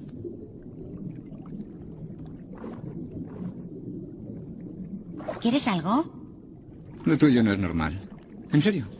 Bueno, no sé si habréis adivinado, pero mi animal es Dory, de la película Buscando a Nemo, que se estrenó en Estados Unidos el 30 de mayo del 2003. Y atención, atención, spoiler, va a haber próxima película protagonizada por Dory. Sí, lo tengo ahí, eh, Buscando a Dory. Tío. ¿Ah, En- sí? Sí, el año que viene. Ah, qué guay. Bueno, pues realmente Dory, Dory es un pez, un pez cirujano azul y negro, es un Paracanthus hepatus y la verdad que es, es muy divertida, que es, es, es peza, es una peza, Eh, porque realmente sufre una falta de memoria, la, pierde la memoria a corto plazo. Y entonces constantemente está hablando contigo y de repente se para y empieza a decirte otra vez y no, no te conoces realmente. Oye, ¿y tú quién eres? ¿Sabes? O sea, es, tiene escenas muy buenas, muy divertidas en, en la película. Tiene memoria pez. Sí, tiene memoria de pez realmente, pero la, es- la es- la mejor escena es cuando eh, va por ahí va diciendo al padre de, de Nemo, sígueme, sígueme, sígueme, sígueme, sígueme. Y de pronto se vuelve y dice, ¿por qué me sigue? ¿Por qué me sigue? Este tipo de escenas que son buenísimas, entonces me llamó muchísimo la atención ese pez. No sé, es muy graciosa, es, es muy tierna. La verdad que yo creo que es la que más más, el personaje que más carisma tiene en Buscando a Nemo, pero con diferencia, vamos. Y mm, siempre nos estamos quejando, o por lo menos yo lo que escucho, todo el mundo se queja del doblaje de las películas y de las series en castellano. Y yo creo que aquí Anabel Alonso hizo un doblaje espectacular. Además, ese personaje, junto, ese personaje junto con las gaviotas son lo más representativo de la película, porque la gaviota también le ha llegado mucho a la gente eso de mío, mío, mío, mío. Que también está muy gracioso. Y vamos, es de lo- yo creo que es de los mejores personajes que hay de Disney. Y esta, en, en la versión original, también, yo no la he visto, pero imagino que también tendría que ser un puntazo porque era... mm, Eh, ay, lo diré, la presentadora esta rubia... ¿Ellen DeGeneres? Eh, efectivamente, esa. También, yo imagino, Joder, no la he visto, pero tendría que ser también un papelón. Mm. Bueno, ¿algún dato más de Dory, Fer? Eh, poco más. Si es que. ¿Por qué, por qué la has sabe. elegido? Y me ha llamado la atención este personaje, pues porque es un poquito como yo también, un poquito torpe, hiperactiva y con la memoria muy cortita. Tenemos memoria de pez los dos. Entonces, bueno, me sentía casi un poquito identificado con ella. Bueno, pues nada, grabaremos un capítulo especial buscando a Fernanda. Venga, vamos con el siguiente audio. Vamos con el siguiente audio y en este caso vamos a pasar a un a, a la animación, pero un poquito más no de dibujos animados, sino un poquito más realista. Vamos con el audio y volvemos con Carmen. Y así empieza todo. Te damos la bienvenida al fantástico mundo del señor Fox. ¡Oh! ¿Bailamos? Su vida es fantástica. Su esposa es fantástica. Como esté ocurriendo lo que creo que ocurre, mejor que no sea así. Sus vecinos no son tan fantásticos. Son Vance y Bean, tres de los granjeros más malvados. Venga, os, os cuento que esta es una película que no sé si conocéis, que es del director Wes Anderson, que este año ha sido muy conocido por el de, eh, por la película Gran Budapest Hotel. ¿Os suena o la habéis visto? No, la de Gran Budapest sí me suena, la otra no. Creo que hay un buen programa sobre eso en un podcast que se llama Cine por Momentos. Ajá, al- sobre Fantástico Mr. Fox. No, gran.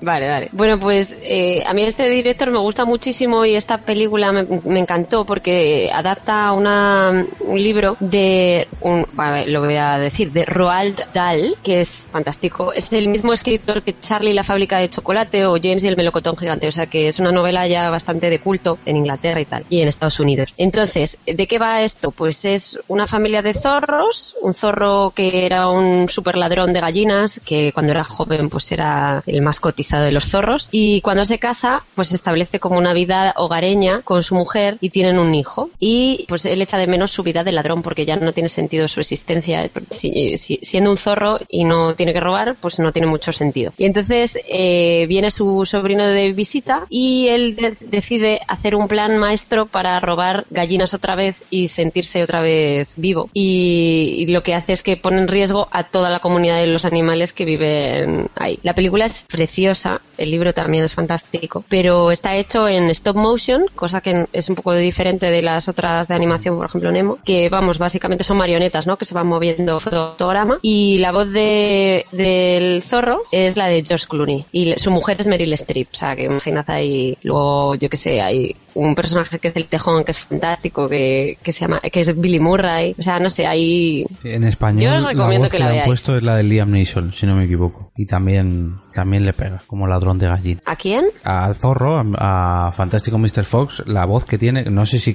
también será el mismo doblador que Josh Clooney, pero es la voz de Liam Neeson. Ah, vale, no, no sé. Yo os recomiendo la película, es que es, es entrañable. Yo no la conocía y sí que reconozco que es bastante frenética, al menos por el tráiler. No sé si será por el estilo del stop motion, pero es como un, un no para, no para, no para, no para, no para. Bueno, es, tiene mucho el estilo de Wes Anderson, que, bueno, si habéis visto alguna película de él, pues todo es muy mm, simétrico, tiene planos eh, muy coloridos, no sé, tiene una estética muy personal y un humor muy gracioso. A mí me gusta mucho el humor que tiene. Perfecto. Eh, ¿Y por qué has elegido a, a este zorro, a Fantástico Mr. Fox, como animal animado? Porque me parece un, un personaje muy, muy bueno y normalmente la gente se queda con las películas de Disney y esta no es de Disney y me parece, no sé, que está bien que los demás lo conozcan. Sí, pues además no, no es muy conocido. Bueno, pues apuntado queda Fantástico Mr. Fox, película de animación en, en stop motion. Y pasamos un poquito, vamos a meternos un poquito, si no me equivoco, si no estoy mal informado, en este caso no tenemos audio porque no lo hay y el señor Mespandar nos lleva al mundo del cómic, ¿no?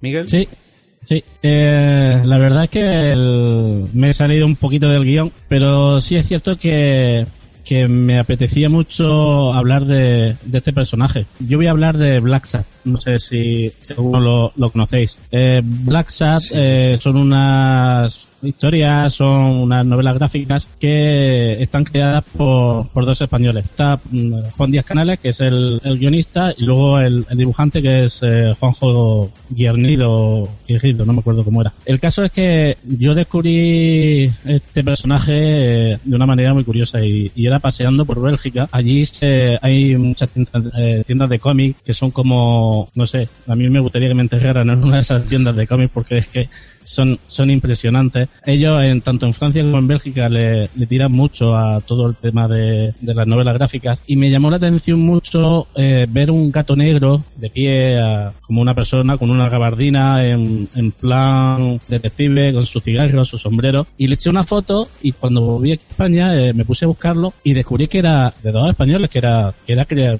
eh, que era creado aquí, bueno, creado entre comillas, porque resulta que estos dos señores, cuando, cuando empezaron a dibujar a, a Black Sad, bueno, no lo he dicho, pero el- la historia es que Black Sad es como, es un detective privado, ¿vale? El, sus novelas son, son novelas negras, es muy, yo lo definiría como un, no sé si os acordáis de My Hammer, Sí. el detective chungo, que es duro, que lo resuelve todo, que, que bueno, que es... A mí me recuerda mucho a- al, al Mike Hammer de la, de la serie. Te habrás dado cuenta que no le conocemos ninguno, ¿no? pues... Aquí no ha abierto la no, boca. no, no, no, no. A ver, sí. No, hablar sí, sí. Lo conocemos, eh. Uno de los, de los motivos por el que quería traerlo es eso, porque tampoco es algo que, que ni en mi entorno, bueno, en mi entorno yo no tengo amigos y quería hacerlo aquí porque yo quería hablar de esto y... Porque No tienes amigos, ¿no? y no es algo que sea muy de, de comentarlo ni que te lleguen conversaciones sobre, sobre esto. El caso es que estos señores eh, intentaron con su, con su primera novela gráfica, no sé si eh, le veis la cara al gato. Sí. Esta, cuando yo la compré, esta ya era la, la novena edición, el, no la vendían, no se la publicaban. O sea, no tenían mm, manera alguna de que, de que ninguna editorial le publicara su historia. Total que se tuvieron que ir a trabajar a Francia. Y en Francia fue un éxito rotundo.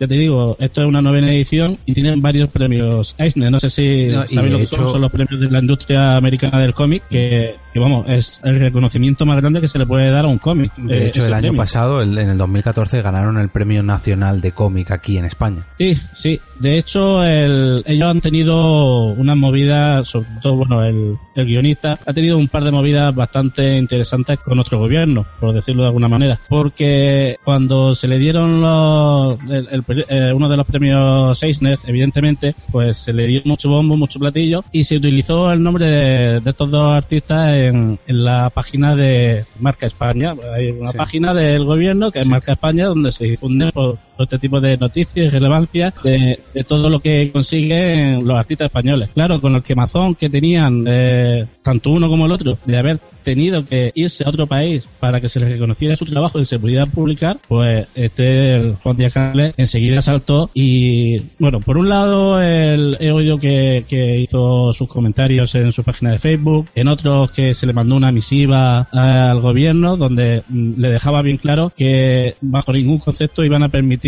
que un gobierno como este utilizara su nombre para nada y menos sin su autorización, ¿vale? Y bueno, el, yo lo tengo por aquí, luego si queréis os lo paso porque el, el colega es que se explaya y le dice de sinvergüenza, ladrones, mientras os vaya a seguir enriqueciéndose a manos llenas de, de los pobres trabajadores, que lo primero que tienen que hacer es el conseguir que, que- que la economía eh, salga de donde está, que aquí lo único que hay es una política y una economía amoral, insensible, ciega. Bueno, Sí, esto, le- esto ya lo había oído chapa, yo de... Les pegó una chapa que los dejó, vamos, fino, fino, fino, fino. Y, No, no, y lo tienen bien merecido porque es, el- es lo que dices tú, tuvieron que salir de España para que esto triunfara y ahora ha vuelto, Sí, sí. por así decirlo, y están arrasando, o sea... Sí, sí, sí, sí, no, no, esta gente ya te digo, el, y el, que tiene un reconocimiento el, el fuera del país increíble y, y que, y que te cojan y, y utilicen tu nombre para algo como están haciendo, pues esta gente es que, bueno, ya te digo que esto es digno de leerlo. Yo luego Sí, si sí. queréis os, os lo pego en un,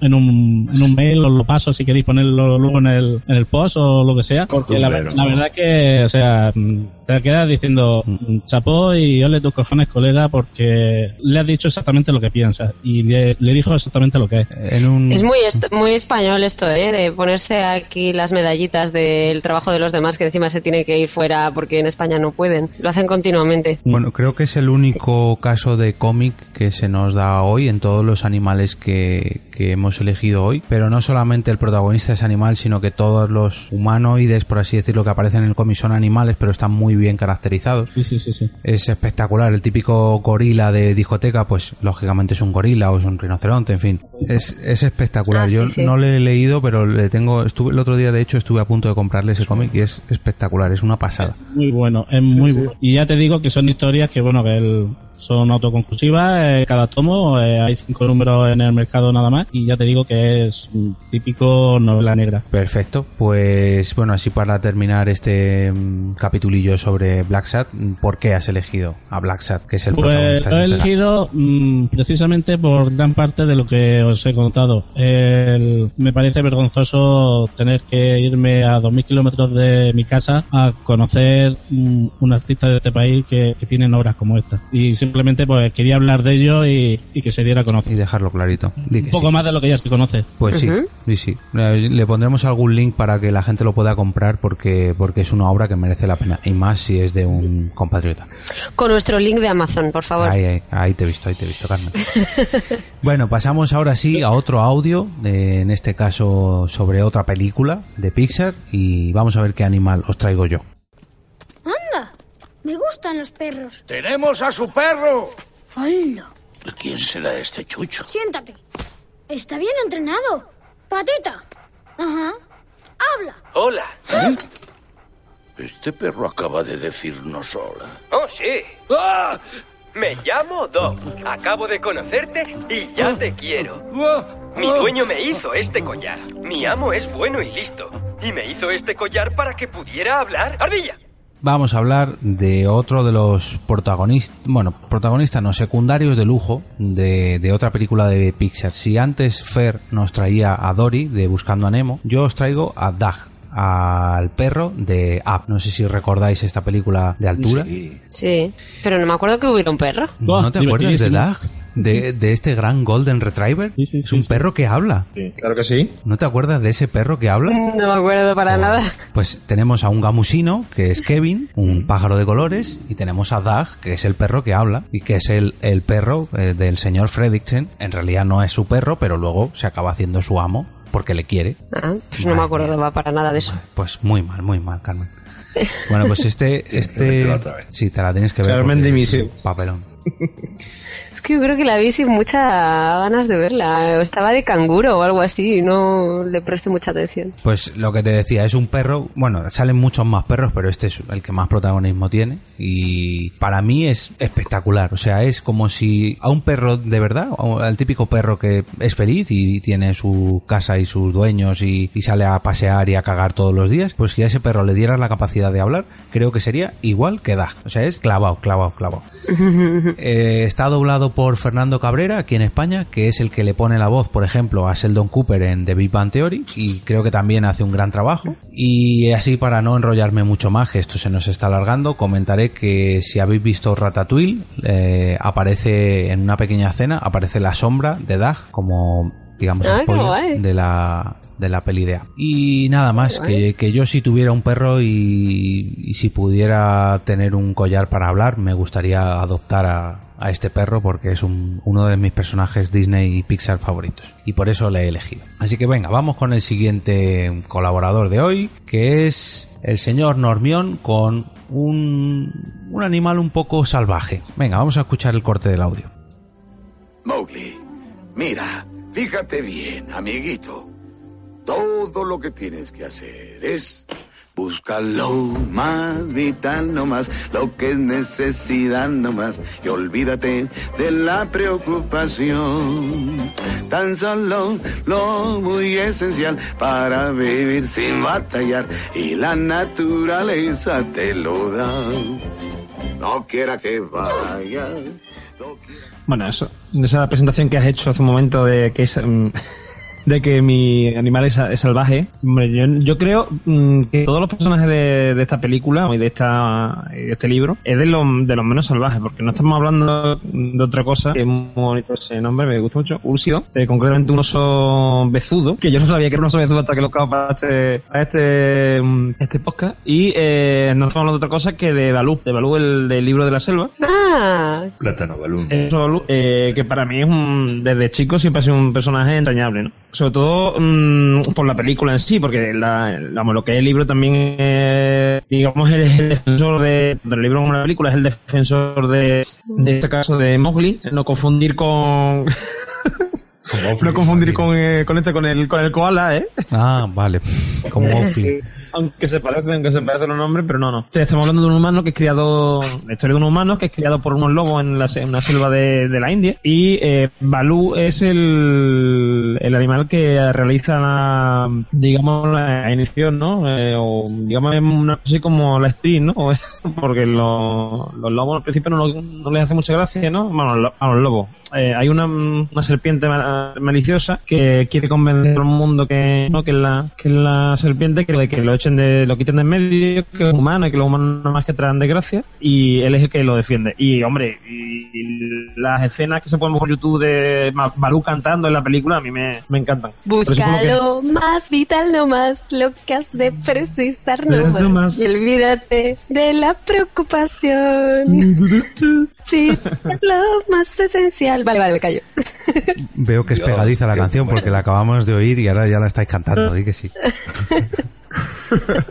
Pero yo creo, dice que una Es muy Eduardo, pegadiza. que forma parte de la educación de, de Balú, pero Bagheera también tiene su parte y Sí, la guerra también, sí, sí, claro, pero pero digamos que el, el responsable, entre comillas, es, eh, es Balú. Lo que pasa es que eso, la guerra también tiene su, su, su parte, pero que te quiero decir que es el vale, o sea, digamos quien lo defiende con, re- con respecto a la, la urdimbre esta de, de Khan, que se lo, Sí. se lo quiere quitar en medio. Sí, es Y como la- su protector, es como su tal, y le enseña, bueno, pues las cosas buenas de la vida, le enseña a divertirse, le enseña. Pero Bagheera se le intenta enseñar más la vida en la selva, la vida, los peligros, tal. Entonces también Yo creo que Bagheera hace de padre y de madre y Balú, en este caso, hace del típico tío que es más, más enrollado, que te ayuda, que te, no sé, como más... Sí, sí, además, además yo creo, pero es que yo creo que también mm, Balú es consciente de que, de que Mowgli no es un lobo, ni es un, ni es un animal, ¿vale? Y lo Sí, que intenta no, es, que mm, digamos, compensar esa,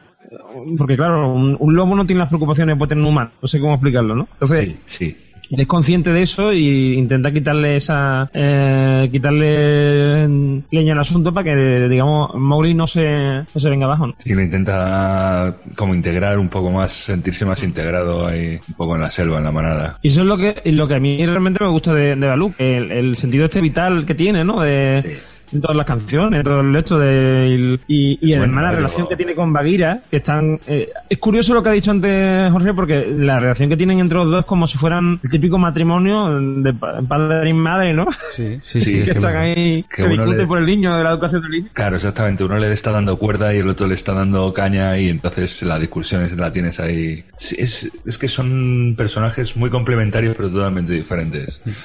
Muy ¿Qué bien, te pues... falta de los dos en la vida realmente? Los dos son muy entrañables, educación. tenéis que elegir algo y... No, la verdad que es un... No me acordaba yo, la verdad, que de Balú y sí que es... Ahora pues tenemos más en la memoria a Dory, a, a Nemo, en fin, personajes más modernos, pero yo creo que de los clásicos Disney es uno de los personajes más, y, más y- potentes. y no sé si os acordaréis que tuvo hasta una serie que era los aventureros del aire o algo así que echaban en el Club Disney o en... No recuerdo. Pero yo creo que no Sí, era Balú, era un oso. Era pero con no Balú. Balú. Era con Balú y era el, el- era el que pilotaba la, la serie. Pero eso creo que es lo que te digo yo. Era, era un oso, pero los, no era Balú. lo- los aventureros del aire se llamaba, seguro. Sí, sí, vosotros buscad no la sé serie de los aventureros del aire y veréis a, a Balú tripulando un avión y era una serie de, de capítulos de estos de 30 minutos de, de aventuras y él pilotaba un hidroavión en una isla con un orangután. Sí, sí, sí. Yo lo que recuerdo de mi, de mi, de mi tierna infancia es, no sé por qué, una expresión que es plátano balú. Sí, porque la cantan. ¿Dónde viene? Es una canción de los elefantes. Lo utilizaban, lo utilizaban para el anuncio del plátano de Canarias. Eso, eso, eso, eso, eso. Porque me acuerdo, o sea, no, no de la película, sino recuerdo de, de, de decírmelo, o sea, de decirme mi madre, por ejemplo, ¿no? Mm, Cuando me da un plátano, un plátano balú y no sé entendía por qué, y es por eso, por el anuncio. Muy A ver si tu madre te llamaba Balú. Decía, Hombre, "Toma un poco, de plátano, oso Balú". tengo, un poco de oso tengo, sí, sí. De plantígrado. Bueno, y Sí. mm, el motivo principal por el que hayas elegido a Balú, que, que- ¿cuál es el recuerdo más? Pues eh, porque me acuerdo de... mm, te digo más, no ya de la canción, no me acuerdo de la canción en blanco y negro, ¿vale? De verla en una tele en blanco y negro en mi casa, de ver el- lo que es el vídeo musical de, de Balú. Y, y sí, siempre es un personaje que me gusta mucho por el por la cosa esta de, de que es muy vitalista, ¿no? Y muy... mm, no Muy sé, eh, muy entrañable. Ahora vamos con Blanca, que nos va a traer su animal animado. A ver, ¿qué, qué traes? Vamos a escuchar el audio. ¡Novita! ¡Doraemon! ¡Novita! ¡He vuelto! Pero, ¿por qué? ¿Por, por qué ha regresado? Es por esto. ¿Verdad que has bebido esto y después has dicho que yo nunca regresaría? ¡Doraemon! Novita. Yo traigo al Doraemon, el gato cósmico. ¡Sí! Que sé si Oh, por lo yeah. menos me ha dejado ponerlo. A ver, que yo te dejo hacer de todo. Lo que pasa es que los minions no lo veía como un animal, son más bien humanoides. Venga, ¿qué, qué es haber- Doraemon? haberme lo dicho a mí lo hubiera metido yo. Pues sí. Pues Doraemon es el gato cósmico, pues es un gato que tiene un bolsillo mágico que tus sueños harán realidad. Pero es un gato un poco... Es un gato azul, Es un gato robore, porque no tiene garras ni manos, tiene bolitas. tiene bolitas y tiene en la cola también es una bolita. Y Es que Ah. Doraemon puede hacer que se cumplan todos. ¿Es un poquito gay, Doraemon?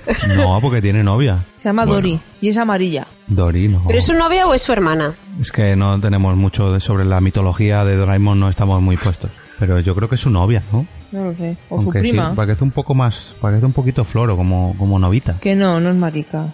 Es muy mono. A mí, yo de pequeña, mm, lo he elegido porque yo de pequeña quería tener un gato cósmico. Cabezón. No sé, un gato que te sacara cosas del bolsillo y yo qué sé.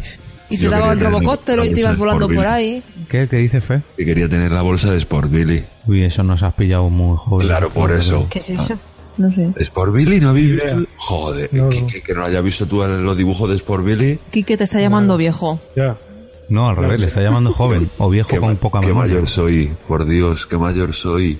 Sí, sí, lo O sea, eres, sí. Eran Sí, unos dibujos, un niño eh, que le encantaban los deportes y tenía una bolsa y de la bolsa sacaba pues lo mismo de todo. Sacaba balones, sacaba A lo máquinas, Mary sacaba, Poppins. sacaba absolutamente de todo. Era Como- Mary Poppins el tío. Era una mezcla entre Doraemon y Oliver y Benji. Eh, sí, bueno, vale. Bueno, Blanca. Y mira, por- y de ah, Doraemon, además que al principio cuando hicieron la serie era una serie que era estaba orientada hacia el público adulto y como no triunfó, pues lo pusieron ya para los niños. Pero yo te digo, te sigo diciendo con 25 años, yo cuando lo echan en el en Disney Channel y en esos canales, yo me quedo viendo Doraemon. A mí me gusta. Y Sin Chan, porque se saca la chorra. No, Sinchan no me gusta. Ya me cansa Sinchan. Bueno, eh, ¿sabes que Doraemon va a ser, dicen que va a ser la futura mascota de los Juegos Olímpicos de Japón? ¿Sí? Eso dicen. No sé. Ah, pues podríamos Pues, ir a verlo. En fin. Bueno, ¿Y por- qué opináis del final alternativo ese que se decía de, de Doraemon, el final ese mítico? Que estaba en coma, Novita, ¿no? O algo así. Que, Tipo Los Serrano. ¿Sabéis que es mentira? Porque la serie de Doraemon todavía no ha terminado. En, en Japón son mangas que todavía no han terminado. Pues está muy extendido ese culo, ¿eh? Porque no eres la primera a la que se lo oigo. Pero bueno, mm, Blanca, ¿por qué has elegido a Doraemon? Aparte de por qué querías elegir un gato cósmico. ¿Qué te, qué te No, porque me, evoca? no sé, me, Me recuerda cuando era niña que yo quería tener un gato así y que yo qué sé, que es, es un gato, es un animal y me gustan los gatos. Muy bien, perfecto. Pues vamos a pasar a la siguiente categoría, que en este caso son animales mitológicos. Ya dejamos de lado los cortes de audio y ahora aquí vamos a, a tener a todos los colaboradores a ver qué, qué personajes así con, con leyenda urbana detrás, con, con mitos, que, que- que nos han traído. Quique, ¿cuál es el animal mitológico que has escogido tú? Pues yo el animal que he cogido es el grifo, que para los que no lo sepáis, pues es eh, un animal que tiene eh, la, la A ver, parte de ver, atrás, los cuartos traseros. Que van a saltar con de- los chistes. ¿Eh? Yo te iba a decir Estamos- que es un animal que está detrás de Fer ahí en su cocina.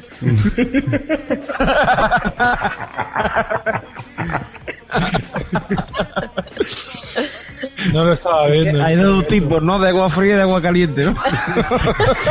hay, hay un tercer tipo que es monomando. Monomando, sí. sí. Vale, basta, basta. Quique, por favor, continúa con el grifo.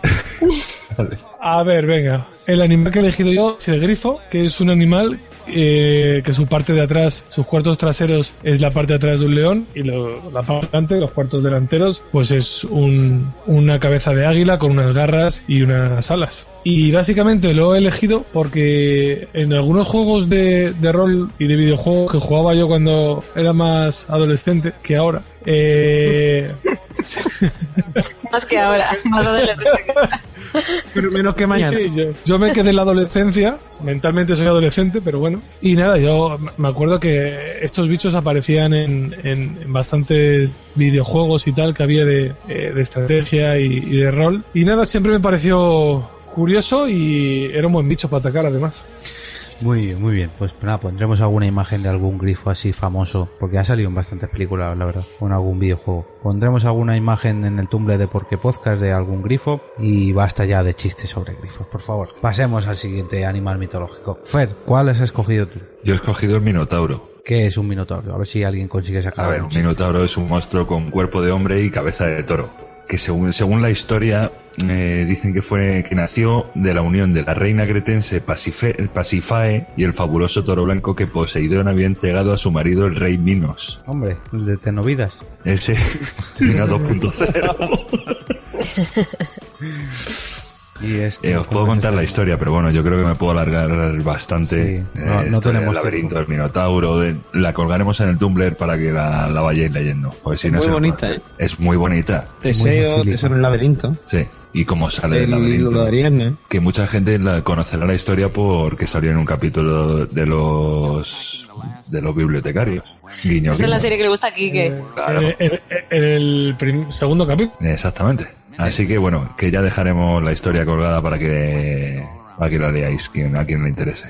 Si alguna mujer, sobre todo, le apasionan los minotaurios, colgaremos en el Tumblr una relación zoofílica mitológica que hay en American Horror Story, en la temporada 3, con un minotauro mm, de color negro, de la parte humana digamos que es negro y es bastante potentón y se ve que es un... no sé, tiene buenos cuernos, dejémoslo ahí. De acuerdo. vale. Venga, salgamos de este, de este laberinto. Qué bonito. O sea, que era un tío con una cara muy fea. No, no, no, es un minotauro. Es un minotauro, una negro. maldición que le echan. Lo que pasa que el, el hombre al que se la echan es un hombre negraco de dos metros y que se ventila a una bruja. Eh, Carmen, ¿qué animal mitológico has escogido? Bueno, pues yo he traído el testral. ¿El No sé si se pronuncia cestral o testral. Pero bueno, este es del universo de Harry Potter. Tenía que poner Sí. yo aquí mi vena friki. Bye. ¿Y qué es, Bueno, qué es eh, este animal? El testral aparece a partir del quinto libro de Harry Potter y de la quinta película, si habéis visto las películas, y es un caballo que es muy muy esquelético, es más grande de, de- que un tamaño, o sea, de tamaño es más grande que un caballo normal, tiene la cabeza como muy reptiliana y tiene alas de murciélago, pero muy grandes. Y la característica principal es que son animales animales invisibles, solo se pueden ver si has visto a alguien que haya mu- eh, si has visto a alguien morir. Entonces en Harry Potter aparecen en la quinta, en el quinto libro, en la quinta película, porque pasa una cosa y entonces hay personas que de repente ven a estos animales que nunca antes los habían visto y les dicen, ah, no, es porque habéis visto morir a alguien. Entonces cosas que se mueven eh, como misteriosamente en los libros anteriores resulta que no se mueven misteriosamente, sino que los llevan estos caballos. No recordaba yo. no, yo no me he leído los libros, solamente he visto las películas, pero no, no sé, no lo recuerdo, me los tendré que buscar. Yo que me leí el libro me acordaba, pero me sorprende la memoria que tiene esta chica para acordarse, acordarse de estas cosas. Que soy un poco friki de Harry Potter. Muy bien, muy bien. Pues nada, bu- rebuscaremos a ver si somos capaces de verlos o no, a los testers. es que mola porque son invisibles No, no, mira y se no pueden entrenar. Hay uno que se puede entrenar. Entonces, si son invisibles, no los hemos visto, por eso no nos acordamos de ellos. Bueno, pero Claro. como bien, ¿Has ha visto morir a alguien? Claro. ¿Has visto morir a alguien? Porque si has visto morir a alguien, los verías. Sí. Venga, pasemos, pasemos al siguiente, por favor. Mespandar, eh, ¿qué, ¿qué animal mitológico te has traído tú? Pues yo me he traído el ganejo. Adiós. Uh. ¿Esto qué es lo ¿Alguien que- el ganejo? No. El Yo canijo. no lo conozco. Ganejo, ganejo. El ganejo de Ganejo río. es una, es una, es un es ficticio esto la gente se lo ha inventado y de hecho bueno te, te puedes meter en, en Google Imágenes poner ganejo y te salen tropecientas fotos de, de montajes que han hecho el ganejo se supone que es una mezcla entre un gato y un conejo y Ah, ya sé lo que es. yo lo puse porque mm, me acordé de, de cuando de cuando era joven y nos íbamos de acampada. El- lo que pasa es que en, en el pueblo donde yo vivía eh, lo llamaban mangurrino, que en Andalucía significa otra cosa. Y, era lo típico que le decías a las chicas cuando te ibas de, de campamento. Eh, sí, algo algo parecido algo parecido a eso. Eh, le decías de, de ir a buscar ganejos que estaban en, eh, estaban en boca alta y era la típica excusa para meterle miedo en el cuerpo cuando te ibas por ahí y pegarte cuatro rumacos bien pegados con el frío de Ah, ahora entiendo. Cre- creo Es que, que- tiene mucho que ver con el, con el siguiente animal que voy a comentar yo. sí Creo. Sí, sí. Porque el siguiente animal que traigo yo, eh, esto tiene muchos nombres, eh, es el famoso gamusino, pero no es el gamusino de la película Up, de la que comentaba antes, no es un pájaro de dos metros y medio lleno de colores, no. El gamusino o el ganejo, que creo que es lo mismo, básicamente, es un animal imaginario y a- o por lo menos a mí cuando me mandaban a meter gamusinos, no, o sea, a meter gamusinos, perdón, a cazar gamusinos no era para meterme manos, sino era para mandarme a que me estuviese entretenido por el mitad del bosque. Y si podrían hacerme cargar con 18 kilos de piedras en un saco, pues, pues también. Lo que querías tú es que te metieran mano. Eh, No, yo era muy pequeño. Cuando me mandaron a mandar gamusinos, a coger gamusinos, no, no, no Bueno, a mí tenía yo edad. A mí lo que me decían era, ¿ya estás pensando otra vez en gamusino? También, ¿no? No, eso eran las musarañas, ¿no? También, también. Pero las musarañas sí que existen, los gamusinos no. Sí, las musarañas existen. ¿Algunos han mandado a cazar gamusinos? Sí. Alguna De vez. pequeña sí. Igual que te mandaban a buscar el tapón del río y cosas de esas. ¿O el secacorchos? El tapón del río, sí. El tapón del río. Es que yo era Boy Scout, entonces en el campamento pues te mandaban a buscar el tapón del río. ¿Y no te mandaron a buscar la máquina de tensar vientos? También. También, sí. ¿eh? Esa ha caído mucha gente. Bueno, aquí no tenemos audio correspondiente para el animal mitológico de Blanca, pero vamos a ver qué ha escogido Blanca, que esto me da, me da más miedo que ninguna de las secciones. ¿Qué, qué has escogido? No, he cogido la quimera. La quimera. La quimera es un bicho que en la cola tenía la cabeza de un dragón y en el cuerpo tenía la cabeza de un macho cabrío y de un león. ¿Cómo, cómo? A ver, repiten la cabeza. A ver, tenía, león. tiene tres cabezas. Una de león, otra de macho cabrío en el lomo y la última de dragón en la cola. Es decir, de la cola le salía la cabeza de un dragón que echaba fuego, Sí. en la cabeza de macho cabrío se comía la hierba y el león atacaba. Ah, Qué guay. pe- Pero esto no es verdad, ¿no? Esto no es, esto no existe. Es mitológico. No que sé, hay animales mitológicos que sí que existían. Sí, yo que sé, aquí ponía que fue derrotado por Pegaso. Lo derrotó Pegaso. Oh. No sé, es un animal que dicen que era un poco, era difícil de matar porque como el, con la cabeza de dragón podían echar fuego, Y si había hambre o se extinguía lo- la comida, pues con la cabeza de cabra comía hierba. Y así se... Joder, qué currado. Mm. Era un poco feo. A ver si somos capaces de encontrar una foto o algo en el Tumblr para sí, poner en el sí Tumblr. que hay, ya las he visto yo. Pues o sea, a mí lo que me llamó fue la, la imagen. Por eso lo elegí, porque me llamó la atención ese bicho. Yo nunca lo había visto. Mira, gracias por contestarme a la pregunta de por qué lo has elegido. Bueno, vamos a terminar con esta ronda de animales mitológicos. Normión, ¿cuál es el animal muy famoso que has escogido tú? Pues yo he cogido el monstruo del lago Ness. Ese está con el tapón del río también, ¿no? Nessie. Nessie, sí, también se está buscando el tapón del río. sí. Esta- Ese vive justo del tapón del río.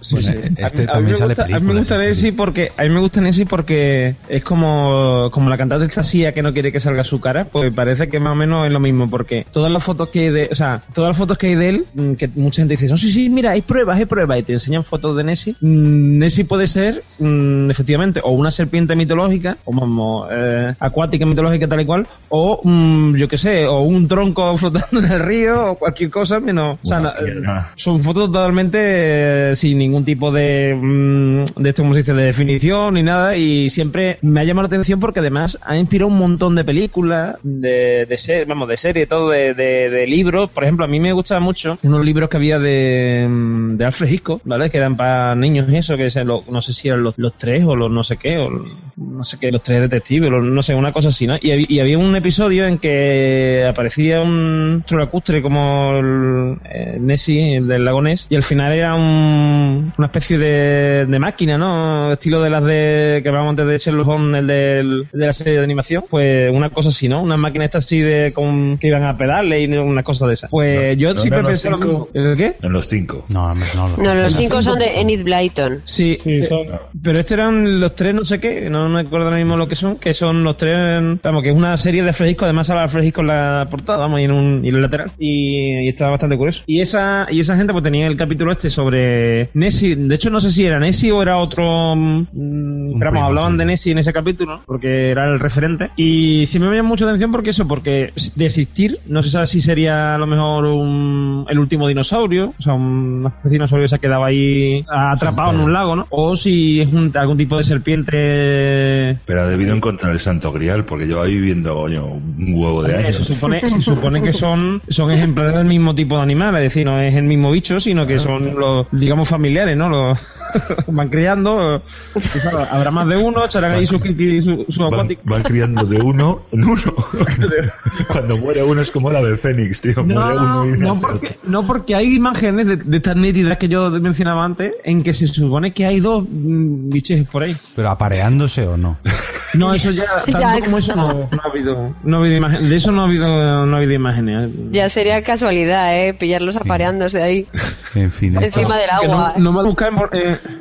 no me ha dado por buscar en RedTube a ver si aparece algo de busco. Si busco Nessie a lo mejor igual aparece algo allí. Pues seguro, seguramente hay alguna película. Nessie. así. Texas no sé, no sé si hay, pero te puedo decir que de turismo tiene Sí, sí. Sí. los 20 Sí, kilómetros que muchísimo. tiene de largo o, o más que puede tener el lago Ness. De turismo hay por allí. O sea, es que la gente para el coche para coger una piedra y bajarse y, y llevarse no, una piedra de, de allí. ¿Sabes lo que te digo? O sea, es increíble. Es increíble lo que mueve. Y no hay nada. O sea, es agua. Agua. Eh, que está Nessie. Sí.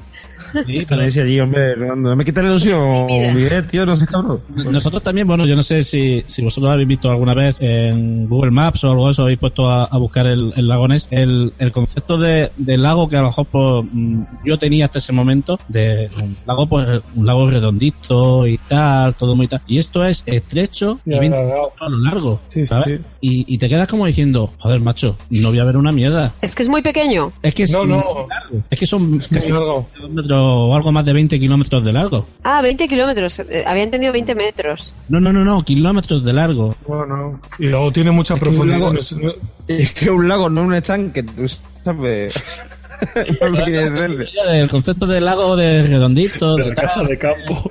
No es el lago del retiro, ¿no? pantano, el pantano del campo de. Bueno, esto se lo dejaremos a nuestra competencia más directa en nuestro querido conductor de la nave del misterio, Iker Jiménez, porque esto es carne de milenio. Y vamos ahora sí con la última sección del capítulo de hoy, una sección que pese a ser animales un poco raros, no dejan de ser animales reales, o al menos será lo que pedíamos al cuando estábamos haciendo el guion de este capítulo. Vamos a ver, Quique, ¿qué animal raro nos traes hoy? Este creo que no es el, ulti- el último de su especie, creo que es. Y yo he traído el ornitorrinco. Mm, ¿Qué es esto? Es- Porque esto es un poco raro. Sí, es, Es Perry. es, es- es un animal que solo está en, en Australia y aunque es un mamífero, es un animal muy curioso porque tiene como pico de pato, tiene también las manos eh, palmípedas, pero luego tiene un cuerpo de, un, de una rata gigante. Y es un animal muy gracioso y, y muy curioso y además a mí siempre me ha traído de, de este bicho el nombre, o sea, la palabra ornitorrinco eh, me suena súper chula y el tío que le puso nombre a esto era un crack auténtico. Era un Sí, sí. No, no, ti- tiene, su, tiene su sentido de por qué se llama ornitorrinco, porque sí. eh, eh, orni viene de del objetivo volador, no, es- no, pero orni viene de, de pájaro, ¿vale? En, en, griego, en griego creo que es el latín en griego. Por lo de por lo hecho de otorrinolaringólogo tal, eh, viene lo de el resto viene por, eh, por la nariz, tiene nariz de pato, aunque sea un Un mamífero. eh, un mamífero. Eso sí, mamífero, Porque mamífero marsupial, que creo que más de uno lleva un mamífero marsupial de aquí. Bueno, Hay una serie de dibujos, ¿no? ¿Qué es este? Es que lo estoy mirando Claro, y este no es de Cartoon. Network. si te he dicho antes. Sí, sí, hay un, sí, Ah, sí. es de Phineas y Ferb, vale. vale. Sí, sí. Mejor. De Phineas y nuestro. Estaba, est- estaba esperando a ver quién lo decía. No. Perry. Jo, ¿Los habéis visto de bebés? Son rarísimos de bebés. Bueno, hablando de Phineas y Fer. Fer, ¿qué Fer. animal nos traes tú? Será Phineas. A ver, yo, yo Hay te- un... Acabo de ver un chiste muy gracioso de Dios inventando el ornitorrinco y sale con una máquina que hay un montón de botones que pone patas, hocico, tamaño, cola, pelo, garras. Y está Dios así como dando en plan aleatoriamente a los botones. lo pondremos en el Tumblr. Es muy bueno. Bueno, que va- vamos con mi animal, joder. A ver, yo traigo el cerdo oveja. ¿Qué es eso? Es un cerdo que lo ves con un pelito de oveja. Es un eh, es una variedad de cerdo. ¿no? Dime. Son rumanos. Eh, húngaro. Húngaro, eso, correcto, húngaro. Es húngaro y se conoce como cerdo mangalica. Es, es- bueno, de, hecho, de hecho, voy a decir una cosa. Hay, hay mucha estafa en el tema de Ibérico, no porque haya escrito un libro sobre el jamón, sí, sino porque, porque lo vi hace poco y hay mucha estafa po- porque el, el sabor y el color que tiene ese, ese cerdo, a pesar de ser un... no llega a ser ni, ni un... o sea, Ibérico evidentemente no es, No, claro. pero tampoco es un cerdo blanco. Y la gente se come ese, ese cerdo diciendo que es ibérico. Y que está de puta madre, ¿eh? No, no, no, no, o sea, te lo venden como ibérico, o sea, te lo venden, o sea, que no te, te la meten doblada, vamos, porque vale muchis- es, mu- es muchísimo más barato. Es que realmente, bueno, está este cerdo, dicen que es un experimento del siglo XIX y bueno, mm, estaba medio extinguiéndose también hasta que llegaron unos señores españoles de jamones Segovia, un saludo señores jamones Segovia, que nos manden un jamón, y en los años 90 y han empezado a comercializar su, vamos, a criar cerdos de este tipo y a comercializarlos, Joder, me está dando una pena verlos. pero que no es que no es que esté cruzado con, con una oveja ni nada, sino que bueno, lo que pasa es que tiene pelo y le Tiene sale pelo mucho pelo y y hace ricillos, es de color blanco, y entonces por eso se parece a una oveja, pero que no lo hayan cruzado con una oveja ni nada. Pero es un experimento genético esto. Eh, en el siglo XIX el imperio el imperio húngaro Lo raro es que no ladre. de genética lo justo A ver, a ver, eh, se puede hacer, mm, eh, Carmen, algo similar, decía, no digamos como se hace ahora, ¿no? Pero se puede hacer una selección genética, es decir, tú puedes criar, mezclar cerdos, ¿no? Y conforme te va saliendo con el pelín, vas criando eso, ¿no? De una forma de seleccionar, vamos, como se ha hecho de toda la vida, por ejemplo, con los perros. Mm, En teoría todos los perros eran como los lobos, parecidos a los lobos, y tú, el caniche lo que se parece a un lobo. No, pero sí es cierto que, que hoy en día se a la, a la cerda mayori- mayoritariamente se le, se le inseminan, eh, porque los mismos, los mismos fabricantes tienen sus propios laboratorios donde los genetistas se dedican a seleccionar pues, para que es como en Gattaca, básicamente. Sí, claro. O sea, lo mejor de cada de, de, de- de cada raza de, de cada de cada gen para ir consiguiendo un, al final no deja de ser un producto. Como otro producto también comestible, que es el que nos traes tú, si no me equivoco. Miguel, cuéntanos. El- yo voy a hablar de lo que vulgarmente se conoce como lamprea. Y entiendo que sea el nombre vulgar porque hiperoartía no es algo que la gente... Yo no me voy a aprender de memoria. Lo tengo más claro que nada. Esto es... Yo lo conocí en un documental de la 2. Así como soy de, de los que ponen, ponen, ponen- ¿Estáis viendo la foto de la lamprea? Sí, Carmen, sí, por la cara que está poniendo. sí. Es súper fea, pero está de buena. Sí que Eso es, es horroroso. Horrible. No, no, pero espérate, espérate que te cuente. Yo vi, vi el documental en la 2, ¿vale? Donde habla- a- hablaban de lamprea. Aguanta, aguanta, Carmen, que quedan muchos animales. Perdona, perdona, continúa. Es que me ha dado un asco pensar que la gente se coma eso. No, pero sí, es que es, es muy feo, es muy feo. No, sí, sí, yo soy el primero que lo dice. Total, yo vi el documental y en el documental pues te cuentan lo que es una lamprea, pero yo no la vi como tú la has visto en la foto, porque no le, no, en ningún momento vi, digamos, un primer plano de su cara.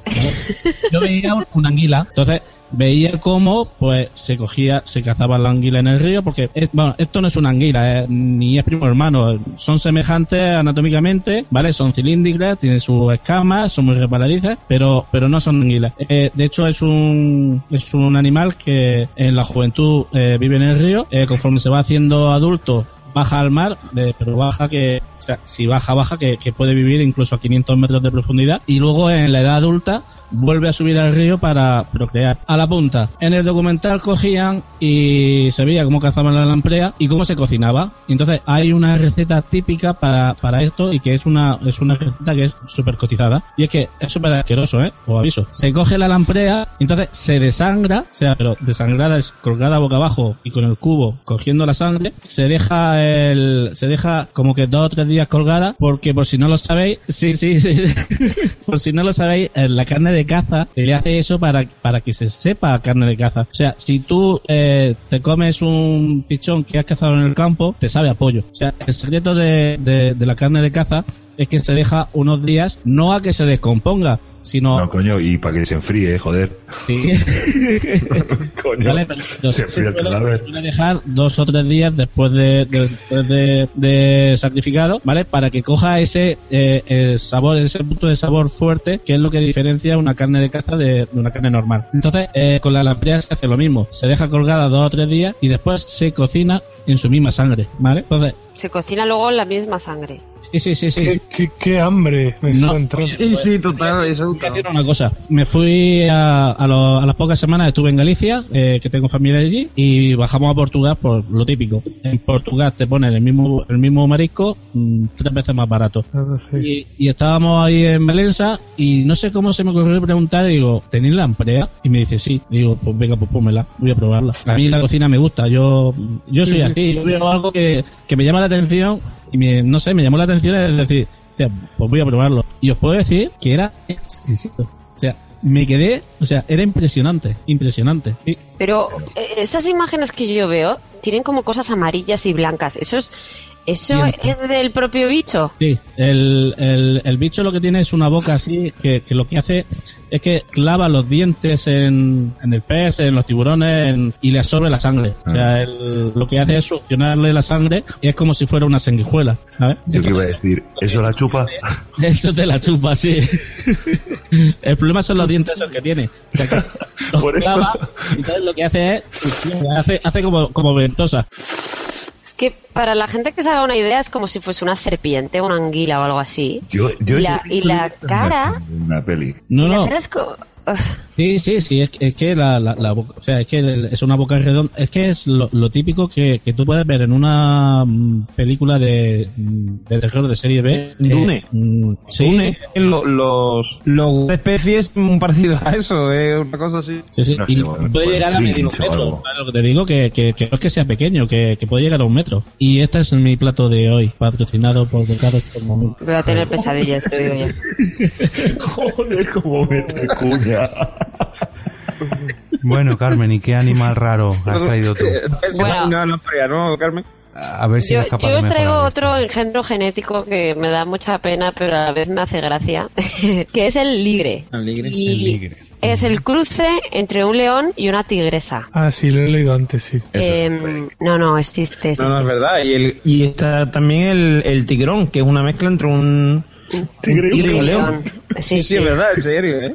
Bueno, por ¿En lo, serio? visto, por, por lo visto, a- antiguamente coexistieron en Persia y en India y en China y tal, pero, pero ahora ya no tienen el mismo hábitat los tigres y los leones, con lo cual es altamente improbable que por la naturaleza se encontraran y se cruzaran, ¿no? Entonces esto fue un experimento que hizo, yo que sé, el hombre, no sé cuándo lo empezarían a hacer, para traerlo, para llevarlo a, a zoos y cosas así. Hay dibujos en. Wikipedia de 1700 y pico ya hay dibujo de ligres, ilustraciones. Y hay ya fotografías de 1904, o sea que... Bueno, entonces, ¿cuál es la curiosidad de esto? Es que el inhibidor de crecimiento que, que tiene genéticamente se transmite por vía materna en los leones y por vía paterna en los tigres. Entonces, como aquí juntamos una hembra de tigre y un macho de león, cuando tienen un, un hijo, pues no tienen ese inhibidor del crecimiento, con lo cual no dejan de crecer nunca en su vida. Joder. Estamos aquí flipándolo. Y entonces lo curioso es que las patas sí les dejan de crecer y la cola también, entonces llega un punto en que el, el ligre ya no puede ni siquiera sostener su propio peso, porque llegan a medir hasta 4 metros de largo y pesar hasta 500 kilos. O sea, imaginaros, si ponéis en internet eh, ligre, podéis ver que hay algunos ahora vivos en algunos zoológicos eh, y circos, y es que es brutal el tamaño. es increíble. No, no, la verdad que es un animal raro, raro, raro también. Qué lastimica. Mm, Sí, experimentos que hacemos. En Jugando fin. a ser Dios. Em, Es que yo, fijaros. Es un poco la, isla, la isla de Doctor Muro. Sí, fijaros que cuando vi una película que se llama Napoleon Dynamite y en ella el protagonista está obsesionado con los ligres y está todo el rato dibujándolos y piensa que son mágicos y no sé qué. Y yo pensaba que era mentira, que se lo habían inventado. Y luego llegó un momento que buscamos en internet y tal y ya no sabíamos si eran verdad o mentira. Y al final resulta que sí que son verdad. Pero vamos, que yo de ahí ni siquiera me Aquí, lo podía creer que fueran verdad. Sí, sí. Aquí eh, todos los años vienen la- durante la feria y durante después creo que es en, en junio por ahí o septiembre no sé cuándo vienen vienen zoos aquí o sea zoos perdón circos aquí a Sevilla ¿no? y una de los de las atracciones que traían algunos años son los ligres ¿Ah, sí? y, un año traían un sí sí traían un tigrón por eso sé que existen los dos los dos tipos ¿sí? el ligre el ligre ¿sí? Qué pena porque son enormes. Es que o sea, hay fotos de la entrenadora con el ligre que, eh, que es que Sin palabras. Sí, sí, yo creo que es la definición es sin palabras. sí, en fin, bueno. Eh, Bueno, pasemos al siguiente. Me voy a reservar yo el último para dejar un buen sabor de boca. Eh, Normión, ¿qué animal raro nos traes tú? Yo he traído eh, un marsupial, porque a mí el marsupial me gusta mucho. Como yo sospechaba, porque sospechaba que eh, el ornitorrinco lo iba a pillar a alguien, digo, me voy a llevar uno raro, ¿vale? Entonces me he llevado el cuol, me he traído el cuol, o, sí, sí, o Dasyurus también. O sea, lo lo podéis encontrar como mm, cuol con Q, es decir, Q-U-O-L-L, o también como cuol. Cuol escrito normal, ¿no? Con C-O-U. L. Eh, son también son conocidos como gatos marsupiales. Son unos bichos muy entrañables, muy bonitos, así muy, muy típicos de Disney, ¿no? Así eh, tienen cara como de ratita. Si no abres la boca, Tienen una cara así como de ratita y después el cuerpo con un notas y eso. Mucho. Y todos los marsupiales pues, están allí en Australia viviendo. A mí me llama la atención por eso, porque es una, mm, como le pasa a todos los marsupiales, una mezcla ahí rara de cosas. Tienen una reproducción muy rara también, un, es un cortejo nucial del tamaño de Kentucky, ¿sabes? Súper largo, súper no sé qué. Que además, además, la hembra es mordida repetidamente en la cabeza y en los hombros por el macho, o sea, una, una cosa muy extraña. Muy salvaje, ¿no? Sí, sí, sí. Y, y son además unos bichos que así que parecen muy bonitos tal y cual. Sin embargo, son muy solitarios y extremadamente territoriales. O sea, les toca los cojones que se pasen por su casa. Hombre, no van a ser solitarios y les muerden y... cuando... No, no, pero tanto machos como hembras. Tanto machos como hembras. O sea, todos son bastante... Y nada, el bicho traigo, un- una especie de... de muchas que hay en Tasmania que son bastante extrañas. Sí. Sí, sí, no es curioso. Eh, es entonces curioso. estos son de Australia, dices. Tanto el, tanto el ornitorrinco como, como este, como el cuervo, son de Australia, porque son donde nada más. O sea, solamente allí quedan ya mar- marsupiales. Y como Mowgli. En el resto de. Mowgli. como Bueno, también eso, Mofli. Mofli es un, también un marsupial. El koala son marsu- los koalas son marsupiales. Y los canguros. Que para quien no lo sepa, los marsupiales es una cosa muy extraña porque mm, no son como los eh, mamíferos normales. Es decir, eh, nosotros, los humanos, por ejemplo, que somos mamíferos, pues estamos nueve meses ahí en, en el vientre de nuestra mamá y a los nueve meses nuestra mamá nos pare y ya para afuera, ¿no? Y los marsupiales mm, se produce en un primer momento de el que se forma el feto tal y cual y cuando es como una especie como de gusanito, ese gusanito sale por el- la vagina de la madre, sube hasta la bolsa marsupial, ¿eh? se, se mete ahí, se coge de una de las tetas que hay allí y y ahí se queda hasta que se, se produce, o sea, se convierte ya en un, En un en un espécimen más o En, menos... en un bicho de 20 años con la carrera hecha. Totalmente, sí, sí. Algo así, algo así. Pues eso, es- esos son marsupiales. Todo eso si no dice la madre, coño, un bicho. Uy, qué asco. No, la madre, es curioso, busca por ahí vídeos de, esto y se abren de patas, ¿vale? Como si fuera un parto. Se abre así, por ejemplo, la, la señora cangura se abre de patas entonces eh, el bichejo sube así y se mete en la bolsita de- del canguro. Por eso es la historia esta de la bolsa del canguro, de los canguros con bolsa, que llevan, se meten cosas típico de Disney, ¿no? Del canguro que se saca cosas de la bolsa y todas esas cosas. Por eso es. Por eso. Perfecto. Bueno, Qué apuntado guay, queda. no sabía. A ver, El señor cuervo. Evo, que no esté usted, que me da miedo. Bueno, por último vamos a rematar la faena con Ay, mira. el animal He el cogido, animal raro de Blanca. eh, se llama Pulpo Dumbo Grimpoteutis. Ah, Pulpo Dumbo Grimpoteutis. ¿Esto qué es? Es un pulpo. Mira, buscar la imagen, ya verás, que es muy mono. Lo estoy buscando. Pulpo, Pulpo Dumbo. Dumbo. Ya está, pulpo Dumbo. Y es que cuando lo he visto me ha parecido muy mono porque es un pulpo que Ay. en los tentáculos le sale como orejitas de Dumbo.